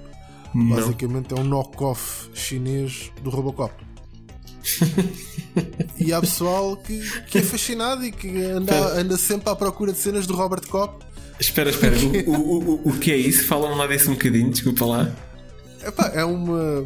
Saiu numa, numa, um anúncio numas revistas de BD já há uns anos hum. uh, que era uh, um boneco, um action figure que era o Robert Kopp. E depois alguém descobriu efetivamente que o Robert Kopp é vendido. E o Robert Kopp é o Robocop uh, para todos os os efeitos, só que em vez de dizer Robocop, porque isso requeriria licenciamento, diz Robert Kopp. Eu estou a ver, eu estou a ver as imagens no Google. Isto é muito bom. Epá, e, e, mas atenção, há pessoal fascinado a, a colecionar isto do, do, Robert Kopp e o Robert Kopp 2, etc. E tu não fazes ideia do preço que atingem as action figures do Robert Kopp são, são de longe muito mais caras do que as do. Olha, tens uma neste momento à venda no eBay, estão a pedir, isto está em. Onde é que isto anda? Espera aí que eu digo já. International Shipping. Está em United Kingdom. Uhum. Custa a módica quantia de 874 euros. Isso é preço byte não ou, ou é licitação? Byte não, byte não. Do Robert Kopp. Uh, Robert Kopp 2. Uh, Opa, está na não, caixa. Eu não conhecia isto, isto é muito bom, pá. Robert Kopp. E é verdade. E, e portanto, o que, que, é que eu quero dizer com isto do, do Robert Kopp? É que um, há sempre há, há, sempre uma marca ou há sempre alguém disponível em fazer dois tostões com com, com o fator nostálgico. Uhum. Seja ele uh, um produto de qualidade ou seja um knock-off uh, puro e duro. Tudo depois uhum. vai depender de, daquilo que é. Uh, teu discernimento e da ligação emocional que tu tens às, co às coisas. Quem diz uhum. este, esta coleção do Robert Kopp diz, por exemplo, o pessoal que faz só coleciona knockoffs de coisas da Nintendo Pokémon, knockoffs de, de, de, de, bonecos da Sega. Portanto, vai haver sempre quem acha que isso é colecionável e que tenha uma paixão por isso. E, epá, e nada contra, por mim é, é, é como é. Eu, a, a, minha opinião sobre isso é que uh, não consigo ter qualquer sentimento de desejo, qualquer sentimento emocional, porque não vejo relação entre isso e a marca original como digo, a NES, a SNES e até a PlayStation ainda consigo conceber que o porquê de alguém as comprar, tudo o resto, não. Uhum. Tudo o resto não consigo. Não. Sobretudo o que toca à SEGA. Eu tenho muito respeito pela SEGA. Acho que a SEGA foi muito maltratada, uh, sobretudo na fase uh, Mega Drive Final de vida da Mega Drive parecia que andava ali em suporte de vida com o Mega CD e com o 32X em 32X e... Portanto, andava ali quase em suporte de vida eh, a estenderem a consola para além daquilo que ela, que ela tinha capacidade. Uh, depois mais decisões atrás de mais decisões. Quer dizer, tens uma decisão péssima com a arquitetura concebida para a, a Saturn, concebes uma arquitetura estupidamente difícil eh, e depois ainda te revoltas com os third parties que não conseguem produzir jogos de jeito para aquilo uhum. e, e metes os third parties contra ti. Depois a seguir tens uma e, lançaste, e, da... e lanças a consola de surpresa quando sim, muitos sim. deles não tiveram tempo de terminar os jogos que estavam a desenvolver. E depois ainda, uh, uh, além de, de, de fazeres isto tudo e de cuspires na cara com, com a Saturn, uh, cuspires na cara dos third party developers, chegas à, à Dreamcast em que os third party developers a maioria deles já te virou as costas e já diz que não uhum. quer trabalhar contigo. E o que é que tu resolves fazer? Ah, bom, bom, é por aqui uh, um CD quando, uh, quando já havia, já toda a gente falava da, da, superioridade do DVD, da capacidade do DVD, etc., uhum. tu resolves ir para uma versão de CD, ok, num, é uma versão um bocadinho mais aprimorada do CD, é, uhum. tipo, super CD, super áudio CD, whatever, queiram chamar um CD com mais capacidade. Uh, era era o GD-ROM, não é? Chamava-se GD-ROM, sim. É, Uh, aquilo permitia ir até aos 900 megas, assim, uhum. assim uma coisa. Mas, quer dizer, uh, foi tão mal engendrado uh, que tu lanças a primeira consola e esqueces de pôr uma proteção anticópia. A primeira versão da Dreamcast não tinha proteção anticópia. Porque alguém se esqueceu de meter. Tipo, porque acharam, ah, isto vai ser difícil. Vai ser difícil. Ninguém vai estar a comprar porque isto é muito caro, diz whatever. O, desenvolvimento da Dreamcast, aliás, dava, dava aqui sumo para um episódio completo, não é? Porque eles tiveram duas equipas que estiveram a desenvolver em paralelo uh, o mesmo projeto. Basicamente, a Sega tinha duas equipas distintas, uh, tanto uma na América e uma no Japão, a fazer o desenvolvimento da Dreamcast. Uh, e atenção, quando dizemos duas equipas distintas, não é no mesmo projeto. É duas equipas distintas a desenvolver hardware distinto em competição. Em competição. Em que eles chegam a uma altura e decidem, e decidem pelo, pelo design da equipa japonesa, uh, mais por motivos políticos do que por motivos de, de tecnologia. Sim. Portanto, a, a Sega, eu diria que a Sega, depois do lançamento da, da, Mega Drive, pá, foram más decisões atrás de mais decisões, atrás de mais decisões e tiros nos pés e tiros nos pés e tiros nos pés.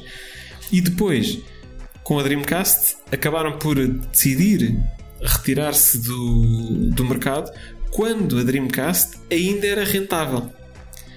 Sim, que, isso, que isso é que é incrível.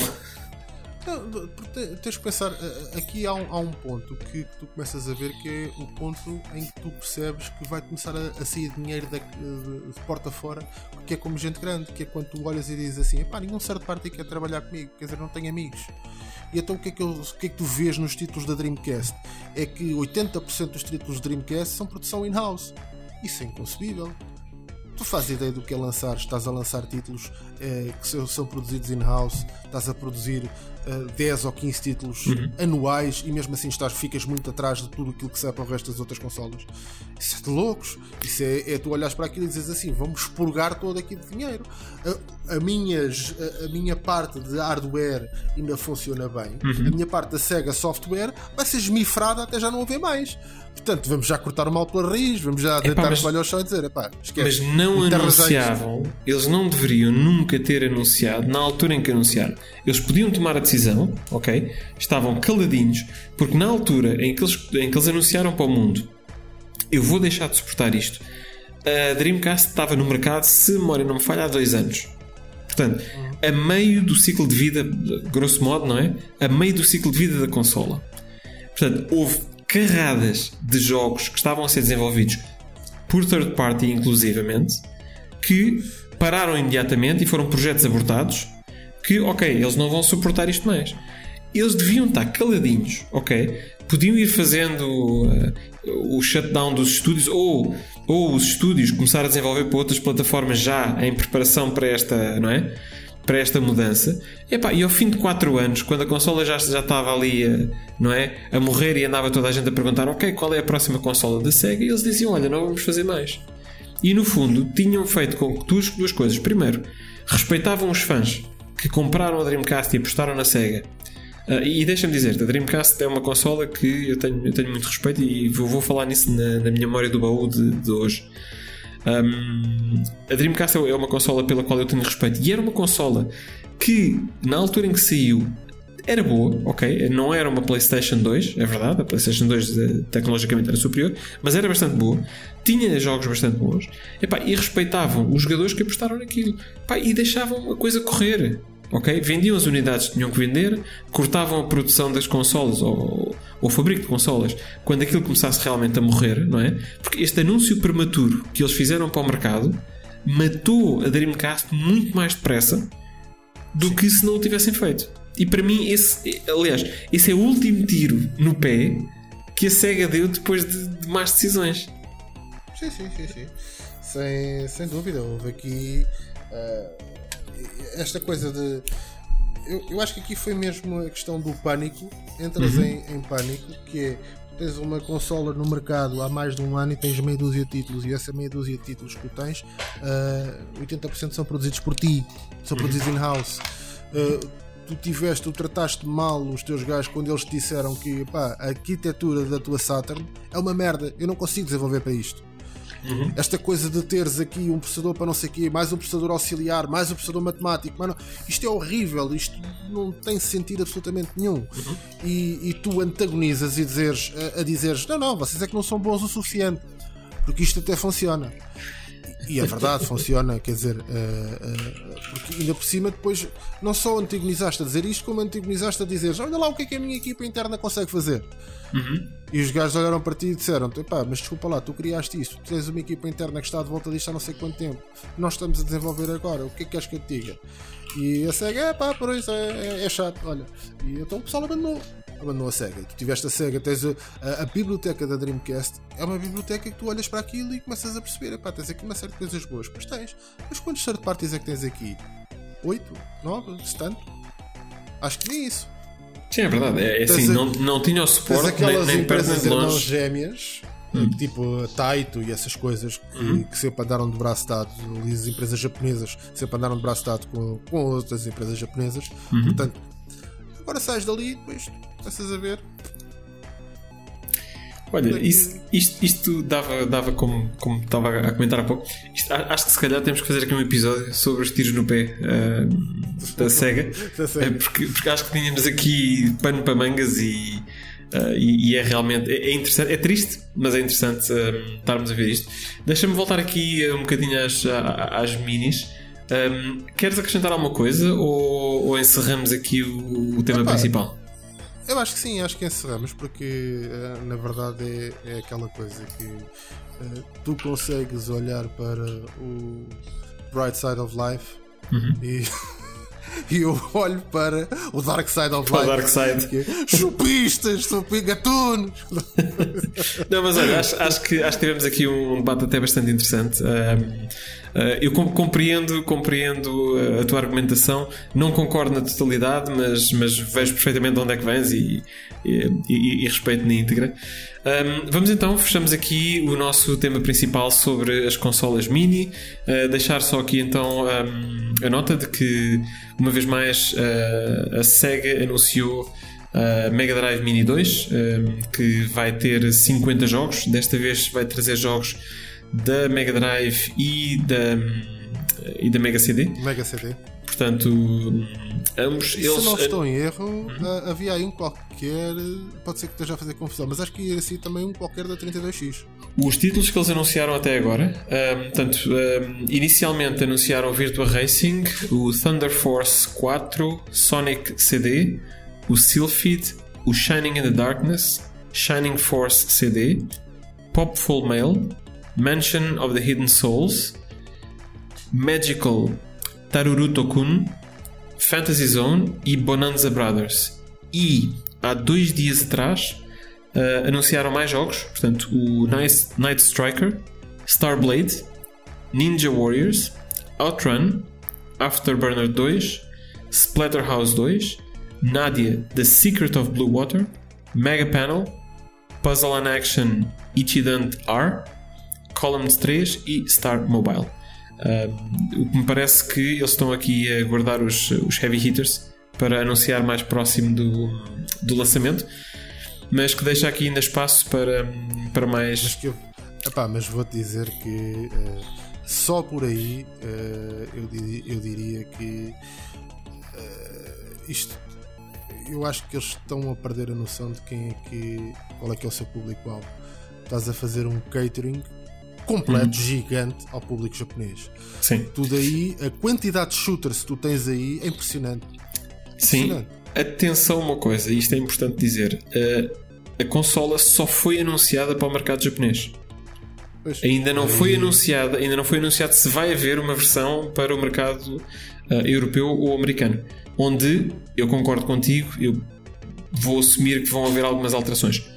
Ou, ou em alternativa, pode ser que tenhas, hum, como por exemplo tens na, ah, na, na, na- PC Engine Mini, onde basicamente a mesma consola corre as três versões, ou seja, tu consegues mudar a interface e ele muda para os jogos, em, para os jogos japoneses e, para, e para, para- para a lista de jogos americano ou europeu. Portanto, hum, pois, pode, pode, ser, pode ser que façam isso, não sei. Es- esta lista com tantos shooters eh, parece-me que está tá catering mesmo para o mercado japonês Uhum. e muito pouco para o mercado americano barra europeu. Sim, sim, eu acho que vai necessitar de, de algumas alterações uh, se fizerem efetivamente um lançamento internacional, que uma vez mais ainda não foi anunciado. Portanto, o único lançamento anunciado Certo. para já uh, é, é o, o lançamento no, no Japão. E pronto, uh, vamos então encerrar aqui o nosso capítulo sobre as mini consolas e avançamos para o nosso próximo, um, uh, próximo tema ou, ou próxima, próxima secção das memórias do baú. Memórias do baú. Sérgio, és tu que nos trazes a nossa primeira memória de hoje. Uh, Fala-nos sobre ela. Ok, então a minha primeira memória de hoje é sobre eh, não a primeira consola que eu joguei, mas sim a primeira consola que tive, eh, Atlantis Family Game e os seus míticos 168 jogos em eh, Chinzada. chinezada. Coisa mais fantástica, como é que poderíamos ter isto à venda em hipermercados, eh, ter aqui coisas completamente ilegais, sem qualquer tipo de licenciamento, eh, verdadeiros eh, bootlegs. eh, e depois é assim, estamos a falar de bootlegs numa altura. e aqui há, há que, olha, fazendo a comparação às consolas mini, isto não tem nada a ver com consolas mini, estamos a falar de no caso, a minha Atlantis, a Atlantis que eu tinha, utilizava o mesmo hardware da Famicom. Exatamente o mesmo hardware. Uhum. Portanto, ah, hum, chips feitos no mesmo sítio, possivelmente refugo que não tinha pensado os, os critérios de qualidade ah, da, da Nintendo, iriam parar para scrapping, possivelmente aproveitados para fazer estas consolas. Estamos a falar de consolas que não eram feitos cá com ah, aqueles single chips e com blobs. Aqui não, estamos a falar chips à séria com ah, tanto o, o processador de vídeo como uh, o processador do jogo eram chips independentes, portanto, coisas bem construídas. E esta consola foi a minha primeira consola uh, que foi o que me deu a conhecer os jogos como Contra, como o Arkanoid, Tetris, uh, o Mario, o, o Donkey Kong, todos os jogos, ou todos não, uma grande parte dos jogos de, das, light, de, de, dos uh, light guns, portanto, o Hogan's Alley, uh, o Duck Hunt, uh, tipo o. Ai, que se chamava do, dos cowboys? Do. Back to the Future. Wild Gunman. Wild Gunman. Uh, entre outros, portanto, ele tinha aqui uma quantidade generosa de jogos. Depois tinhas uma, uma daquelas coisas que é a partir de determinada altura são só mais versões do mesmo. Mas ainda havia aqui uma série de jogos, talvez se tivesse que estimar assim por alto, eu diria que uh, possivelmente à volta de 40 jogos uh, únicos dos 168 e depois versões do mesmo. Mas pronto. Sim. E, e- É e as versões, facto- e as versões na altura, se, se a memória não me falha, assim, eu nunca tive uma destas, mas na altura este tipo de coisas eram muito comuns. Hum, normalmente as versões eram: começavas no nível 2, começavas no nível 3, Exatamente. começavas no nível 4. E para Exatamente. eles era um jogo novo. Exato, por exemplo, as versões que tu tens aqui do, do, do Contra começa, por exemplo, logo o primeiro jogo do topo deste, desta ROM diz Fire Contra. E a segunda é Spinning Contra. E a terceira é Bomber Contra. E a quarta é Flame Contra. O que Basicamente isto? é a arma. Basicamente são as armas. É só isso. é só com o que é que começas o jogo. O jogo começa exatamente no nível 1, só começa com armas diferentes. Pronto, Muito bom. Basicamente é isto. Eh, Queixamos- Queixamos-nos nós para das minis hoje em dia. Exatamente. Portanto, eh, eu acho que, que isto, lá está, respeito por, pelo material original, zero, completamente zero, estás a ver? Tu até chegaste a ter uma versão uh, do. Chegaste a ter uma versão do Super Mario com o Sonic. Portanto, só mudaram o sprite do Mario para o Sonic e pronto. O jogo era exatamente o Mario, só com o sprite do Sonic. Horrível, horrível. Mas, mas é assim. Uh, respeito nenhum. Uh, o objetivo aqui era fazer meia dúzia de gestões, mas era fazer meia dúzia de gestões numa altura, e isto não foi assim tão barato. Esta consola na altura custou 20 contos. Portanto, estamos uhum. a falar de, de, uma consola que era efetivamente cara, uh, porque na altura ainda, ainda, não estamos a falar de, estamos a falar mesmo ali do início, início, início ali dos anos 90. Uhum. Portanto, quando eu lembro-me de que esta consola. Isso, isso foi na altura, isso foi na altura em que a NES também saiu em Portugal, porque eu sei que a NES Sim. saiu em Portugal mesmo antes de da SNES sair. Ou seja, ela só foi lançada em Portugal no fim do ciclo de vida. Completamente. E, e, e, é engraçado que isto, enquanto que a NES tinha já distribuidor oficial em Portugal, eh, em, algumas, em algumas zonas, para além da Concentra, uhum. que, que, se tornou o distribuidor oficial deles, ainda tinha um outro distribuidor, outra loja, que havia uma série delas, que era a Dentinho, que ficava uhum. no Amoreiras. Um, isso, era uma, isso era uma papelaria, não era?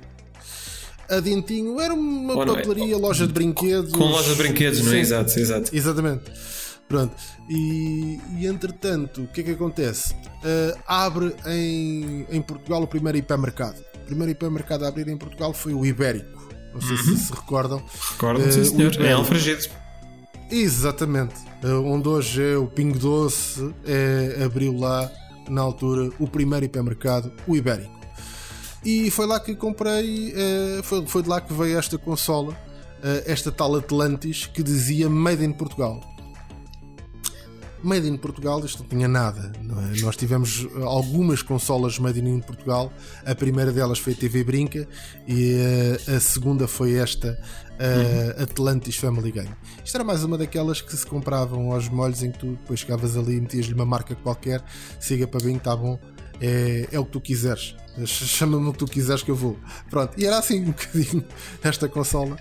E, mas foi a minha primeira e portanto há sempre um carinho especial pela primeira.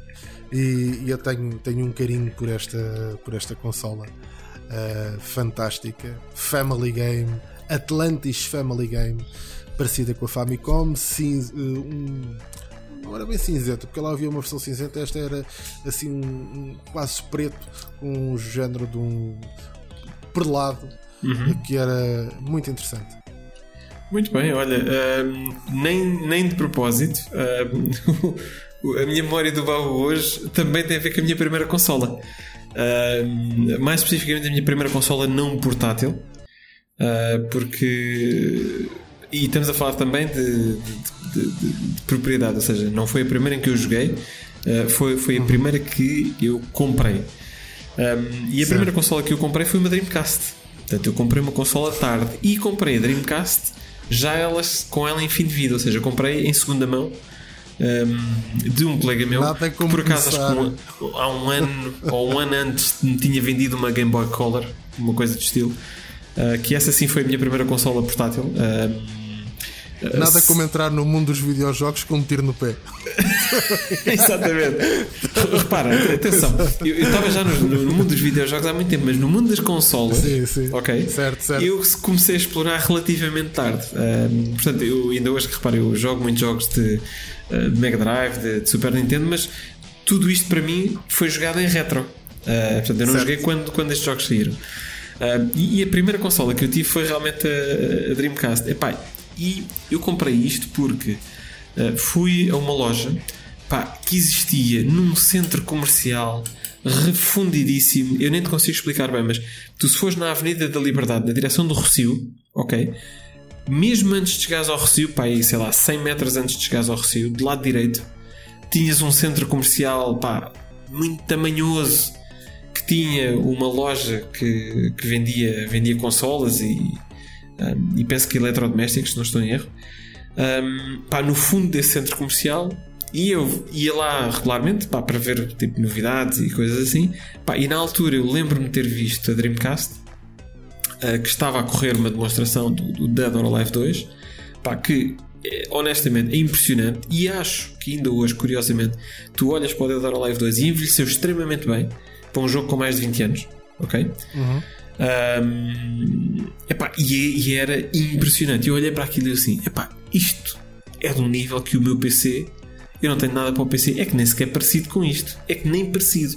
E, e ainda mais porque estavas numa altura, uh, se te recordas que uh, Fighters 3D no PC estava de chuva, aquilo basicamente não, exist, não existiam. Uh, epá, e este, e este Dead Live assim, diz, diz?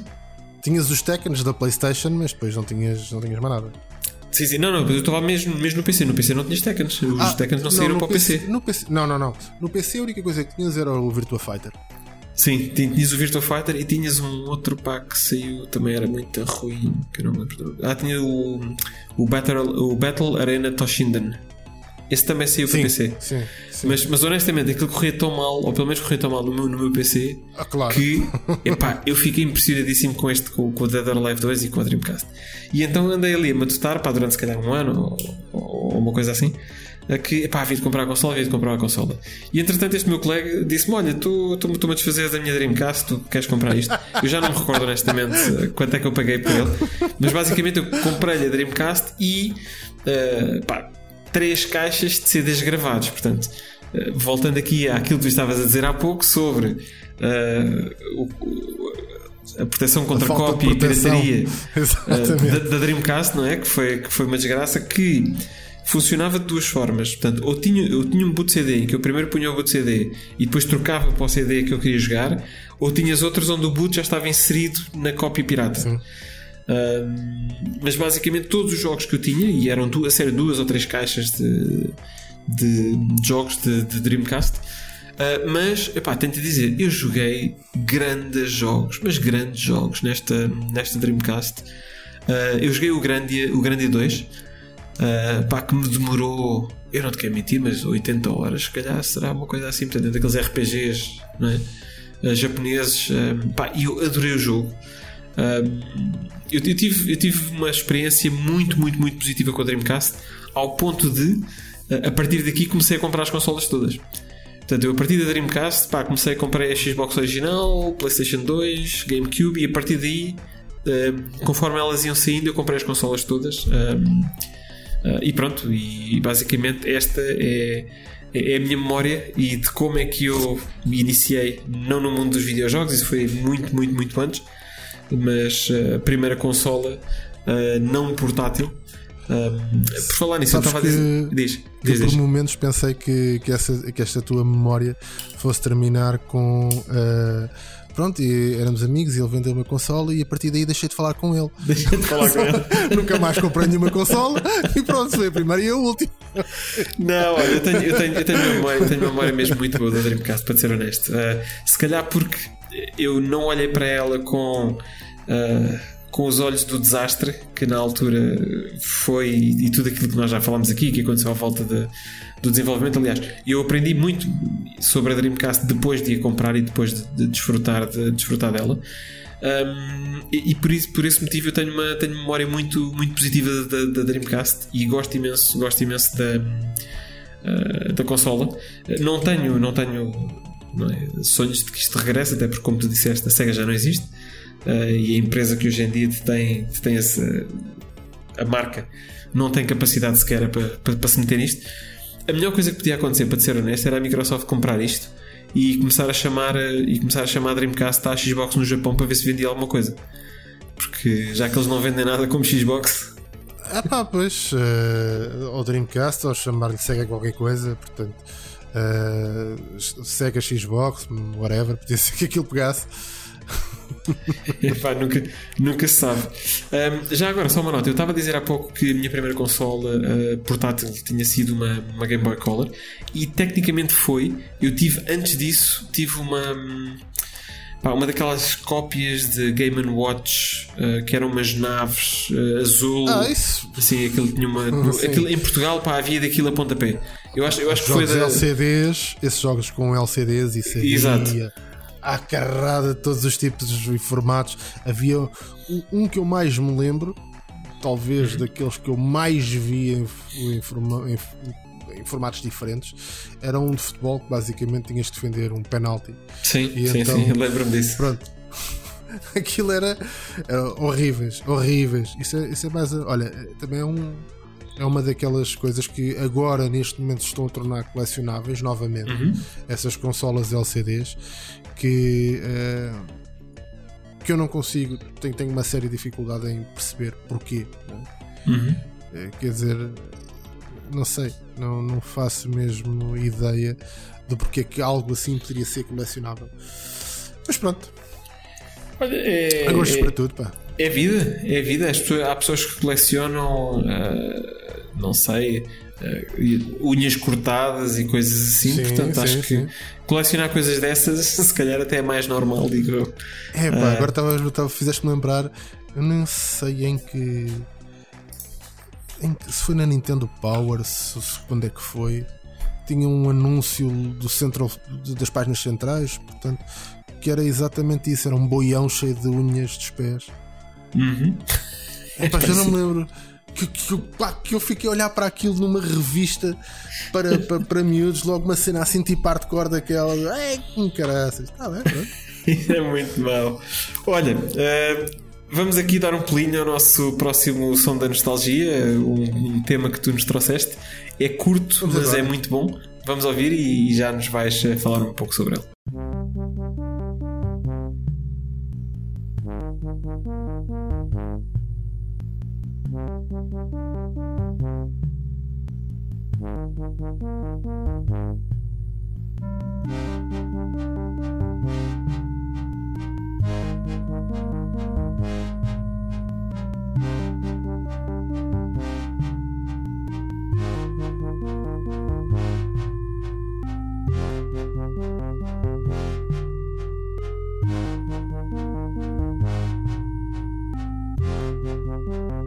you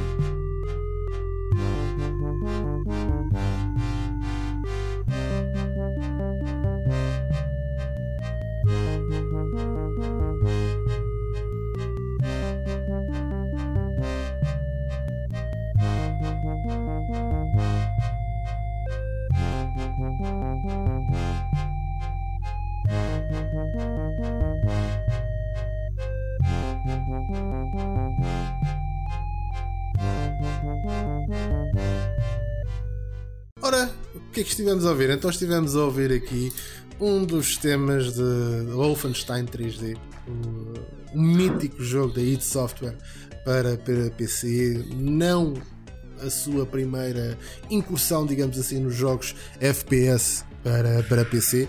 Esta seria a sua segunda incursão.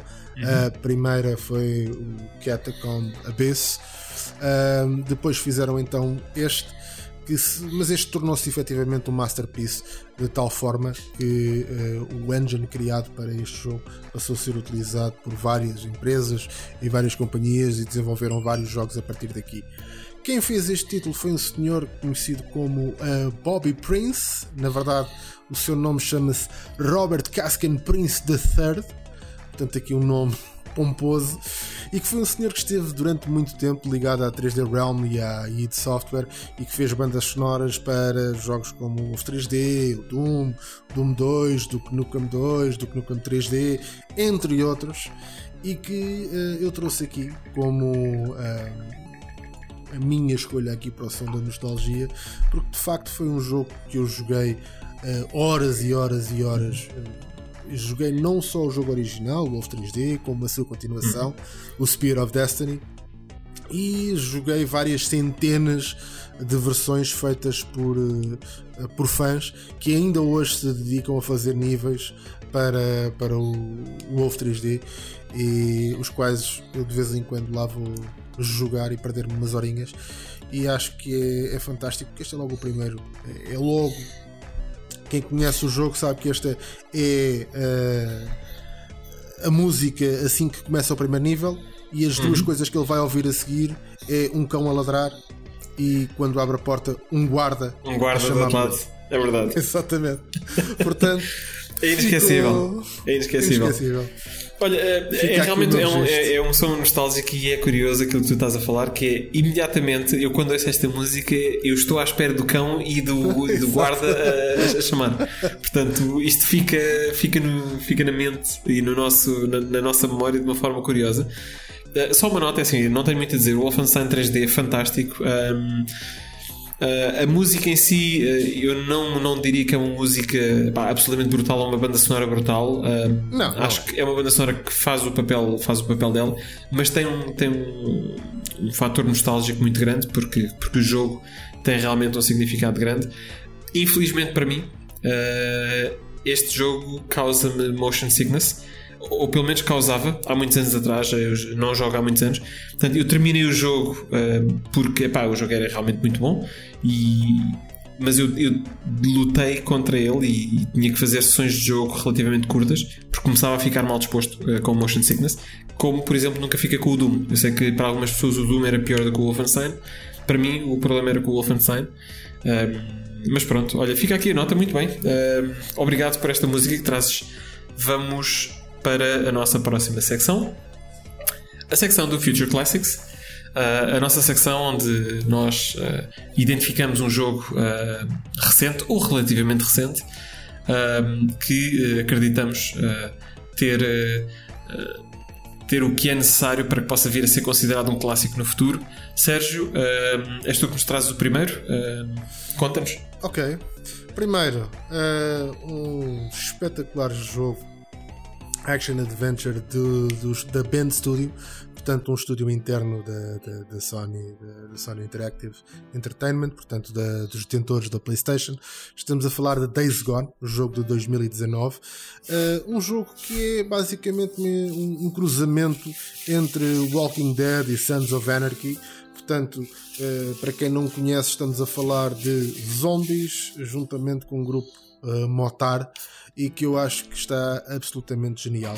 O jogo, quando sai originalmente em 2019, saiu uh, um bugfest, portanto, uh, muitos bugs e coisas que hoje em dia seriam uh, praticamente, quer dizer, já ninguém espera ver, como uhum. respawns de uh, zombies no meio de, de, edifícios ou no meio de carros e que, quer dizer, collision detection um, um, tanto ou quanto estranho e depois também coisas como uh, a detecção por parte do, dos NPCs relativamente a vozes que deixa muito a desejar porque de vez em quando o nosso personagem principal, Deacon St. John, que nós jogamos uh, em third person, uh, resolve gritar ao lado dos zombies que não ligam patavina àquilo que ele está a dizer, uhum.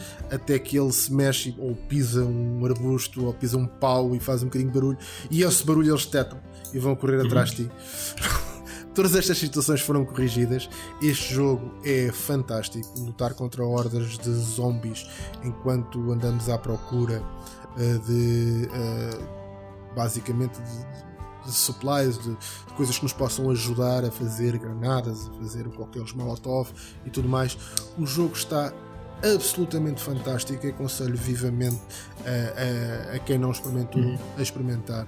Banda sonora brilhante e, e de facto tem tudo para ser uh, um, um, jogo uh, icónico de futuro, sobretudo porque assenta numa das coisas que falámos aqui inicialmente quando tu apresentaste uh, o Outrun, uhum. que é um jogo divertido. É divertido okay. jogar este uhum. jogo. E se, se, se acho que uma das coisas um, um, uma das coisas que é importante e muitas vezes esquecida, que é esse fator de diversão uhum. que tanto faz falta no nosso mercado, este tem exatamente isso bom jogo e divertido. Portanto, sem dúvida, uh, eu arrisco a dizer que será um Future Classic. Uma coisa, isso para a PlayStation 4, não foi? Exatamente. Tu, tu classificarias isto como survival horror ou não? Uh... Eu, estou eu nunca joguei o jogo, portanto é, é uma Epá, pergunta eu genuína. acho que é mais Eu acho que é mais um adventure, um survival adventure do que um adventure horror apesar de ter, ter, ter zombies, e uhum. aqui se calhar depois introduz a coisa do R rating de maturidade, não há nada que seja aqui verdadeiramente uh, horror, não é? Quer dizer, mas depois também, lá está, depende daquilo que quão desensibilizado estás tu ao terror. Uh, se, se vocês encaixarem Walking Dead como terror, então isto é terror. Ok. Portanto, se encaixarem Walking Dead como terror, isto seria um survival horror. Uh, action survival horror. Ok, muito bem, olha, fica, fica a recomendação. Um, para te ser honesto, na altura um, passou-me um bocadinho ao lado. Uh, vou, vou se calhar dar uma vista de olhos com um bocadinho mais de, mais de atenção, porque se é recomendado por ti é certamente um bom jogo. Uh, e de certa forma também não quero estar aqui a perder aquilo que pode ser um, um excelente jogo só porque me passou ao lado na altura, portanto vou, vou dar uma vista de olhos. Obrigado, obrigado pela recomendação. Bom e divertido, sem dúvida. Da minha parte, uh, o Future Classic que, que eu trago é, é se calhar o mais recente jogo que eu já alguma vez trouxe ou que alguma vez vou trazer. Uh, porque é difícil bater isto. Portanto, o jogo saiu, se não estou em erro, a gravação deste episódio saiu há 3 dias.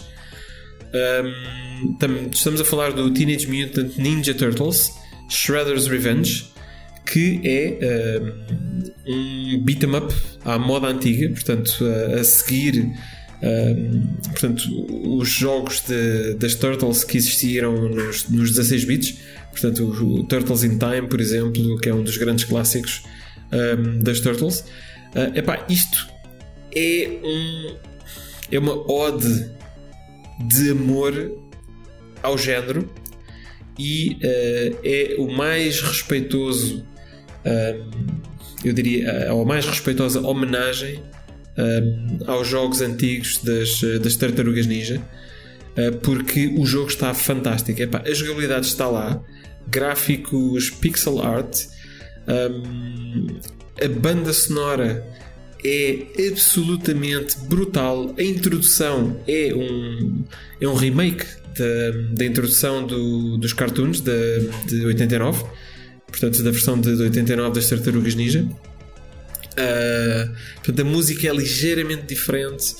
Uh, eu, talvez por fatores nostálgicos, prefiro a original, porque tenho presente, aliás, a, a série das Tartarugas Ninja na altura, portanto, na minha infância, uh, eu, eu, gostei bastante. e, portanto, eu tenho bem presente o, o tema, o tema principal. isto é um remake, epá, não está mal, não acho que esteja mal. eu diria que se calhar não está tão bom como o original, porque sou um bocadinho, sou um bocadinho biased, não é? Aqui. Uh, com a minha nostalgia, mas o jogo em si epá, é brutal, permite jogar até 6 jogadores, uh, uma experiência que não estava disponível no original, portanto que nos permitia só até 4. Um, Tartarugas Ninja há 4 e uh, eles adicionaram mais 3 jogadores, portanto o Splinter, a April e se não estou em erro, Jason. Um, okay, não é o Casey Jones? É o Casey Jones, exatamente. Desculpa, eu, eu digo o Jason porque é parecido por causa da máscara. Yeah, exatamente. o, o, Casey Jones, portanto, são, são as, as outras personagens que estão disponíveis para, para jogar. Epá, eu não tenho muito mais a dizer. É, é, é muito bom, é fantástico. Aliás, o, o Sérgio, a, a, última vez que esteve connosco, nós estivemos aqui a discutir um bocadinho beat'em ups e, e de que forma é que eles têm vindo a ressurgir, não é? Depois de. Exatamente. Uh, Portanto, os últimos que têm, que têm saído, epá, tem, tem, tem, tem sido muito, muita coisa muito, muito interessante na, e de muita qualidade nos beat'em ups, uh, mas este Teenage Mutant Ninja Turtles Shredder's Revenge uh, é sem dúvida um jogo excelente. Eles entregam a todos os níveis. Uh, uma vez mais, jogabilidade, música, gráficos, tudo. Uh, se forem fãs de beat'em ups e fãs das tartarugas ninja, um, não deixem de, de, jogar este, este jogo. Sérgio, não sei se já o jogaste, mas se ainda não jogaste, vais já comprar.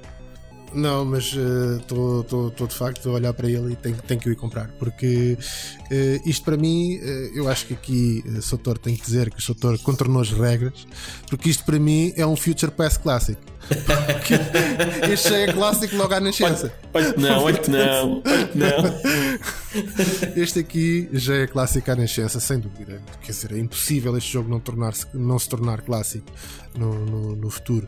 Isto um, a seguir ao Turtles in Time. Uh, é difícil teres qualquer coisa com, com este nível no, no reino das tartarugas ninja, portanto, sem dúvida. É assim, tu, eu não me recordo agora do nome, mas saiu um jogo das, tartar das Tartarugas Ninja há uns anos, também um beat'em up, mas a 3D, uh, que não era mau. Não, não era mau. Não era não mau, mas, mas não é a mesma coisa.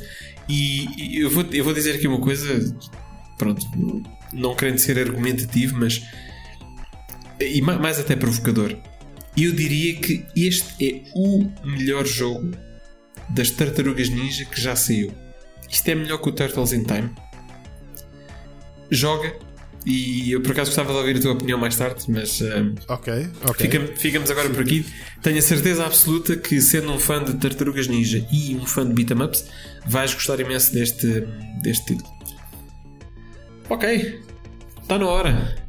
O Gaming Club vem aí. Gaming Club. O jogo deste mês, é votado pelos nossos, um, pelos nossos ouvintes, um, portanto, o vencedor do mês foi o Snow Brothers, na sua versão de arcade, que competia, ou que competiu, contra outros dois títulos pesados. Portanto, um deles, o Shadow of the Beast, do Commodore Amiga, e o outro, o Supercars 2, também do Commodore Amiga mas é assim, eh, os nossos ouvintes são soberanos e eh, o jogo que eles escolheram para nós jogarmos eh, foi o Snow Brothers. Um, temos aqui, se calhar, para nós arrancarmos uh, sobre a nossa experiência de como é que foi jogar Snow Brothers este mês. Um, vou arrancar aqui com uma, uma mensagem de, de um ouvinte. Portanto, vamos aqui ouvir o que é que este ilustre ouvinte tem para nos dizer sobre o tema e já voltamos. Olá, caros amigos. Uh, isto parece estranho, já o Ricardo tinha dito uma vez de eu estar a mandar uma mensagem, não estar aí com vocês, obviamente, mas é, é isto. Ouvir de fora o Pixel Hunters é sempre bom. Uh, e uh, estou a mandar esta mensagem porque reparei que no Gaming Club ganhou então o Snow Bros. E como foi eu que sugeri, esse jogo seria, uh, ficaria mal, então eu não vos mandar uma pequena mensagem, opinião sobre o jogo. Uh, Confesso-vos que este tipo de jogos de, de, de, níveis em que temos que matar todos os inimigos para passar ao próximo, que começou, sei lá, com o Bubble Bubble, mas há outros tantos. Um, ehm, como, como este Snow Bros, como há aquele do, dos aspiradores, como há, que agora não me recordo bem o nome, o Temple qualquer coisa. Vocês vão, vão certamente corrigir Uh, enfim, muitos Rodland, uh, enfim, eu joguei muitos jogos no Amiga deste género e eu continuo a gostar deste género. E acreditem que no outro dia uh, eu estive à procura de uh, jogos novos, não é versões novas do Bubble Bubble, ainda há pouco tempo saiu um novo Bubble, não é o que se trata, mas jogos indie que se inspirassem neste tipo de jogos, se calhar com algumas mecânicas adicionais modernas, e não encontrei nada. Uh, parece incrível ninguém olhar para este tipo de jogos tão simples, mas tão viciantes, sobretudo os cooperativos, não é? A maior parte deles dava para jogar a dois, pelo menos. Uh, o que é que se passa? Portanto, cabe a mim perguntar a vocês, especialistas em, em jogos clássicos, em jogos old school se há realmente algum estúdio indie que me esteja a passar ao lado ou, ou não, ou, ou, ou, jogos mesmo do género, uh, tipo este Snow Bros, que me recomendem. E portanto, eu sinceramente adoro este tipo de jogos, a simplicidade e o desafio que era. Uh, Lembro-me de jogar o Bubble Bubble, chegar sempre ao nível 100 com o meu irmão e a gente já, já passava aos níveis de olhos fechados já sabíamos onde estavam os atalhos para passar níveis sem ter que os jogar. Chegávamos era ao último nível, que era o boss, aquela baleia, não é? Velha, como é que se chama? Que era muito difícil de passar e obviamente nunca conseguimos uh, ultrapassar o último nível. Este no Bros é muito engraçado. Uh, uh, Lembro-me perfeitamente de o jogar nas máquinas arcade. Aliás, mais ver do que jogar porque na altura eu não podia estar presente. Mas esse Snow Bros é muito divertido em termos de enrolar inimigos e depois arrebentar com as bolas de neve para destruir tudo pelo caminho. Um, é isto, uh, uma pequena contribuição. Continuem com, com o programa. um grande abraço e ouvimos por aí. E acabamos de ouvir o grande Rui Parreira. Um, que neste momento deve estar pelo Rock in Rio a ouvir Ivete Sangalo ou algo do género.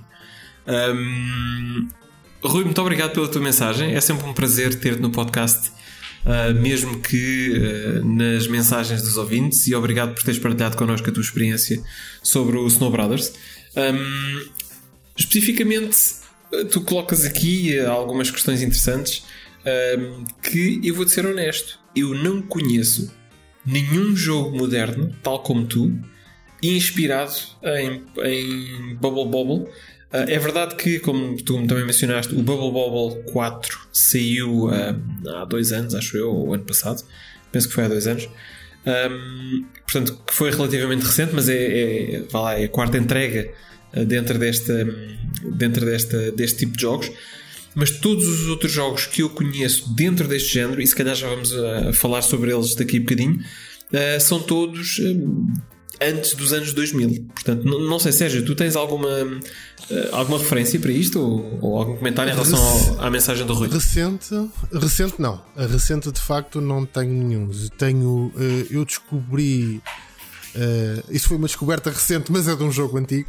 Que, de um jogo que exatamente. que é exatamente dentro deste género, mas que saiu, saiu no Japão em, em 91, mas que, que já, lá, já, lá, já lá irei porque tem um título curioso o jogo. Mas eh, novos, não conheço nenhum de inspiração desses. Também porque vou-te dizer uma coisa, muito sinceramente, hoje em dia, se algum estúdio estiver a desenvolver qualquer coisa semelhante, será para mobile, com certeza. Para uhum. PC, tenho dúvidas que, que este tipo de títulos seja rentável hoje em dia em PC. Não sei, tu tens, tens um bocadinho uma ressurgência, por exemplo, coisas como o Windjammers, não é? Que o argumento que seria também provavelmente mais, uh, mais rentável ou mais lógico ser lançado uh, no mobile tem sido lançado para PC, portanto. Pode ser que sim, não sei.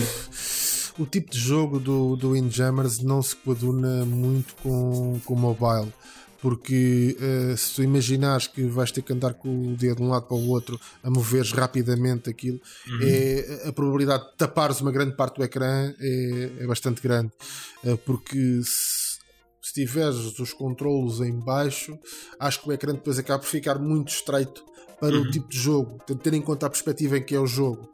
Uh, como estamos a falar no, tanto no Bubble Bubble como no Snow Bros, estamos a falar de um jogo que foi desenvolvido para ser jogado uh, uh, basicamente é, é, um jogo vertical praticamente. Tá Ou seja, é mais vertical do que, do que, uhum. do que horizontal. Sim. Portanto, é mais fácil não meter os dedos no ecrã enquanto estás a jogar. Uhum. Na Sim. área de jogo, ter dedos na área de jogo, não, não propriamente no ecrã, mas ter, ter dedos na área de jogo. Portanto, acho que uh, acho que é mais por aí. Uhum. Uh, sim. Olha, e sobre o jogo em si, não sei se tiveste a oportunidade de jogar Joguei muito, joguei nas arcades, inclusive, e, e, é um daqueles jogos que na arcade, mesmo no, no trabalho, uh, que quando, quando ia mais ao escritório, era um daqueles em que passavam uh, um, uns momentos engraçados à hora do almoço com, com um amigo a jogar. Uhum. Sabes muito que eu, te, eu tenho uma relação muito gira com este jogo. Já tinha há muitos anos e, e voltei agora, portanto, uh, porque joguei para o Gaming Club do mês um, voltei a ter exatamente a mesma sensação, que é eu gosto imenso deste tipo de jogos, portanto Bubble Bobbles um, e mais especificamente agora a questão do, Snow Bros. Eu gosto imenso destes jogos, divirto-me imenso com estes jogos, mas sou um péssimo jogador destes jogos. Uh, faz parte daquela, daquela categoria de jogos que, epá, tu experimentas, divertes-te, mas, mas és péssimo a jogar. Eu, eu, eu, para mim é isto e shoot-em ups. Shoot-em ups, sabes que este, Uhum. Estes jogos não estes jogos vivem uh, de jogares com alguém. Uh, jogares estes jogos sozinho e jogares este jogo com, com outra pessoa é completamente diferente. Epa. Portanto, eu percebo perfeitamente uhum. que se calhar uh, quando jogas sozinho podes ficar com a sensação que uh, é como eu fico sempre com a sensação que epá, não consigo, eu não percebo como é que há pessoal que consegue uhum. fazer isto sem ser, sem levar um único hit e não sei o quê, eu estou sempre a morrer. Mas depois, quando jogas com alguém, torna-se super divertido e, e além da competição do próprio jogo, uh, há a competição de quem é que morre menos ou quem é. Sim, sim, sim, sim, é verdade, é verdade. E, e repara, pronto, eu para conseguir agora fazer isso eu precisava de ter amigos e pronto, eu, como, não tenho, como não tenho amigos, tenho que jogar sozinho. Uh, não, mas olha, brincadeira à parte, um, o, o, meu melhor amigo, um, portanto, que, que, está em Portugal, uh, o Pedro Faria, é um cromo a jogar Brothers. Aliás, ele sabe exatamente, eu lembro-me de ter jogado com ele uh, nas arcadas. E ele, enquanto estava a jogar, estava-me a dizer: Agora metes o boneco aqui, virado para a esquerda e dispara. E eu ia para lá, pum, pum, pum, pum, pum, pum, pum, pum, pum. Agora faz. Ou seja, ele sabia o posicionamento que os dois jogadores deviam ter para conseguir chegar ao final. Epá, ele, ele, dá, ele dá a volta à máquina só com, só com crédito. Ia jogar sozinho. Um, epá, e, e estes jogos, honestamente, para mim são muito giros. Uh, eu gosto, gosto imenso da mecânica. Uma vez mais, sou péssimo a jogar. Aprendi com ele, uh, aprendi com ele que dependendo da forma como tu fazes os níveis, os bónus que tu tens no final são muito maiores. Portanto, tu podes, aquilo faz-te cair umas cartas, não é? Quando, quando termina, e se tu matares os bonecos todos com uma só bola de neve, uh, cai-te uma carta gigante uh, que te dá muito mais pontos. Ou seja, aquilo tem ali uma, uma mecânica de pontos por trás que eu, quando joguei sozinho, nunca fui capaz de perceber como é que aquilo funcionava. Um, mas que realmente, para quem joga este tipo de jogos pelo, uh, pelo high score, acaba por, um, por ter uh, vá, aqui uma, uma, mecânica muito mais uh, profunda e muito mais interessante do que, do que apenas jogar por, um, por jogar. Portanto, olha, eu sou, como digo, grande fã, péssimo jogador, mas, mas grande fã deste, deste tipo de jogos e foi um prazer. Foi um prazer para mim rejogar Snow Brothers para o Gaming Club deste mês. Uh, alternativas. Conta-me então qual é que era o jogo que estavas a falar há pouco. Uh, só para dizer que por momento quando tu disseste que uh, não tinhas amigos e que o, o, teu melhor amigo vivia, eu pensei que ele, ele, agora vai dizer o meu melhor amigo vive na minha cabeça e de repente vai fazer uma voz estranha e falar como se fosse um amigo. Vou falar, eu vou passar aqui ao meu amigo. Olha lá, boa noite. Diz boa noite aos senhores. Boa noite aos senhores. Exato. Pronto, a minha alternativa a isto foi um jogo que eu descobri por acaso no, numa daquelas uh, Pandoras que, que, que, o pessoal compra, as Pandora Box, uhum. o pessoal compra para pôr nas máquinas de arcadas.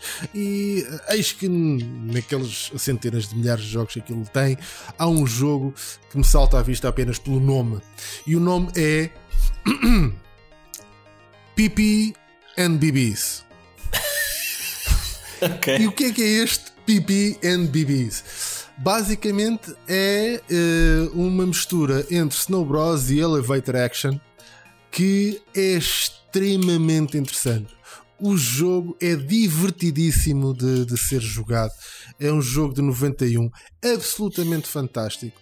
Eu aconselho uh, a todos uh, que gostam deste tipo de jogos a experimentarem este uh, PP and BBs, porque é, é de facto um momento uh, bem passado. É super divertido o jogo. É difícil, atenção. Uhum. Uh, é, é um jogo bastante, bastante difícil, mas é super divertido. E, e, foi, e foi aqui a, a, a minha, digamos assim, a, a, minha contribuição aqui para o Snow Brothers, um, um jogo de, desta parecido com isto, não novo, uhum. mas que vale a pena porque uh, certamente passou ao lado porque não teve grande, uh, grande saída na Europa e ficou sobretudo ali pelo Japão, mas vale, vale bem a pena. Olha, vou-te dizer que uh, eu joguei muitos jogos deste, deste tipo. Aliás, eu tenho aqui uma lista que vou correr muito rapidamente, mas eu nunca tinha visto este PP and Bibis. Portanto, não há nada como. Estamos sempre a aprender. The more you know, como diz o nosso amigo Ricardo. Exatamente. Uh, the more you know. Um, olha, vou, vou experimentar e, ver, e ver, provavelmente vou gostar. E, e, o jogo parece divertido. Estava aqui a ver umas imagens. Um, outras alternativas, uh, uma vez mais também antigas. Portanto, o Rui falou de, de muitos dos jogos que tinhas no Amiga. Tinhas pelo menos, tenho dois aqui pelo menos do, do tempo do Amiga. Um chamava-se Tumble Pop, que era o dos aspiradores. Uh, tinhas o Rodland, uh, que era como as, era um bocadinho cutie, uh, daqueles jogos muito, muito girinhos, muito, muito bonitinhos, uh, com, com traço japonês. Um, jogos para outras plataformas, um, Don Doku Don, portanto, na versão de TurboGrafx.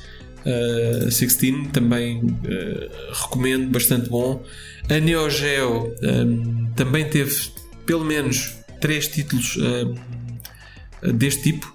Um chama-se Zupapa, outro chama-se Bang Bang Busters e o terceiro, e talvez uh, aquele que eu penso que seja o melhor, o Nightmare in the Dark, um, portanto, também para a Neo Geo. Portanto, todos estes jogos são do mesmo estilo do Snow Brothers, um, mas efetivamente nenhum deles é novo. Uh, portanto, se calhar temos aqui uh, um, um, desafio para a comunidade se alguém da comunidade conhecer um jogo deste estilo mais recente, uh, portanto, provavelmente indie, um, que, nos, que nos faça chegar através de mensagem para o próximo programa, uh, para que nós uh, possamos conhecer, conhecer um bocadinho mais este, este tipo de jogos. E é isto, olha, Sérgio, tens mais alguma coisa que queiras acrescentar? Não, Aqui para este já, jogo do já mês? falamos muito. Uh, acho que este jogo do mês está tá absolutamente. Está tá muito bem escolhido. Pronto.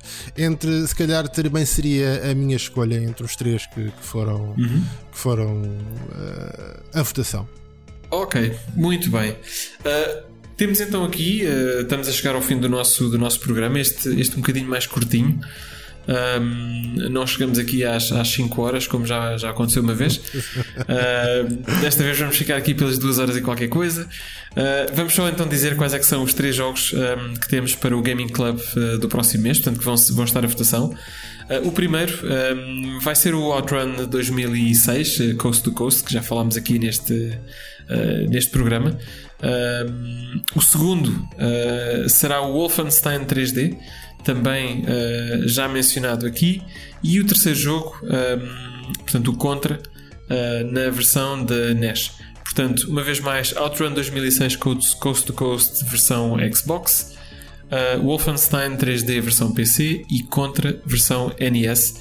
Uh, não se esqueçam, assim que a poll ficar disponibilizada no, no Twitter, não se esqueçam de votar. Votem no vosso favorito, joguem uh, o vosso favorito uh, de, uh, e joguem aquele que, que, for o vencedor e uh, enviem-nos uma mensagem para o próximo para o próximo Pixel Hunters com a vossa experiência em relação ao jogo vencedor. E pronto, e é isto. é este o nosso episódio, é este o Pixel Hunters deste mês. o próximo Pixel Hunters, se tudo correr bem, vai ser gravado 100% em Portugal. Quando eu estiver de férias. Vamos lá ver se eu consigo eh, fazer com que isto aconteça do ponto de vista tecnológico, porque eu não vou conseguir levar o meu PC nem o meu microfone atrás para fazer a gravação, portanto vai ser aqui um, um tema interessante, vamos ver. Um, Sérgio, muito obrigado. Uh, queres dar aqui umas palavras para, para encerrar a tua, a tua participação hoje? Olha, mais uma vez agradeço, agradeço imenso o convite e para estar aqui contigo à, à conversa. É, saem sempre daqui conversas bastante interessantes, pelo menos na, na, na minha perspectiva. E uh, efetivamente eu gostaria de, de, de, ouvir num próximo programa o que é que, um, eh, relativamente aqui a estas às três opções, eu gostaria mesmo de, de quem teve a oportunidade de a jogar que partilhasse um bocadinho, porque são, são, são todos jogos icónicos, Portanto, qualquer um deles é, é um jogo icónico. Qualquer experiência que tenham uhum. com, com este tipo de jogos seria extremamente interessante ouvirmos aqui a, a, a vossa perspectiva. E mais uma vez, muito obrigado por me convidarem. Muito bem, Sérgio, é sempre um prazer ter-te ter aqui e uh, aproveitar para beber do teu conhecimento de, de jogos retro. Uh, espero, espero falar contigo em breve e espero ver-te em breve no, num episódio futuro também do, do Pixel Hunters. Um, e até lá, para os, nossos, uh, para os nossos ouvintes, muito obrigado por estarem connosco. Uh, voltamos então no próximo episódio e até lá, joguem retro. Um abraço. Um abraço.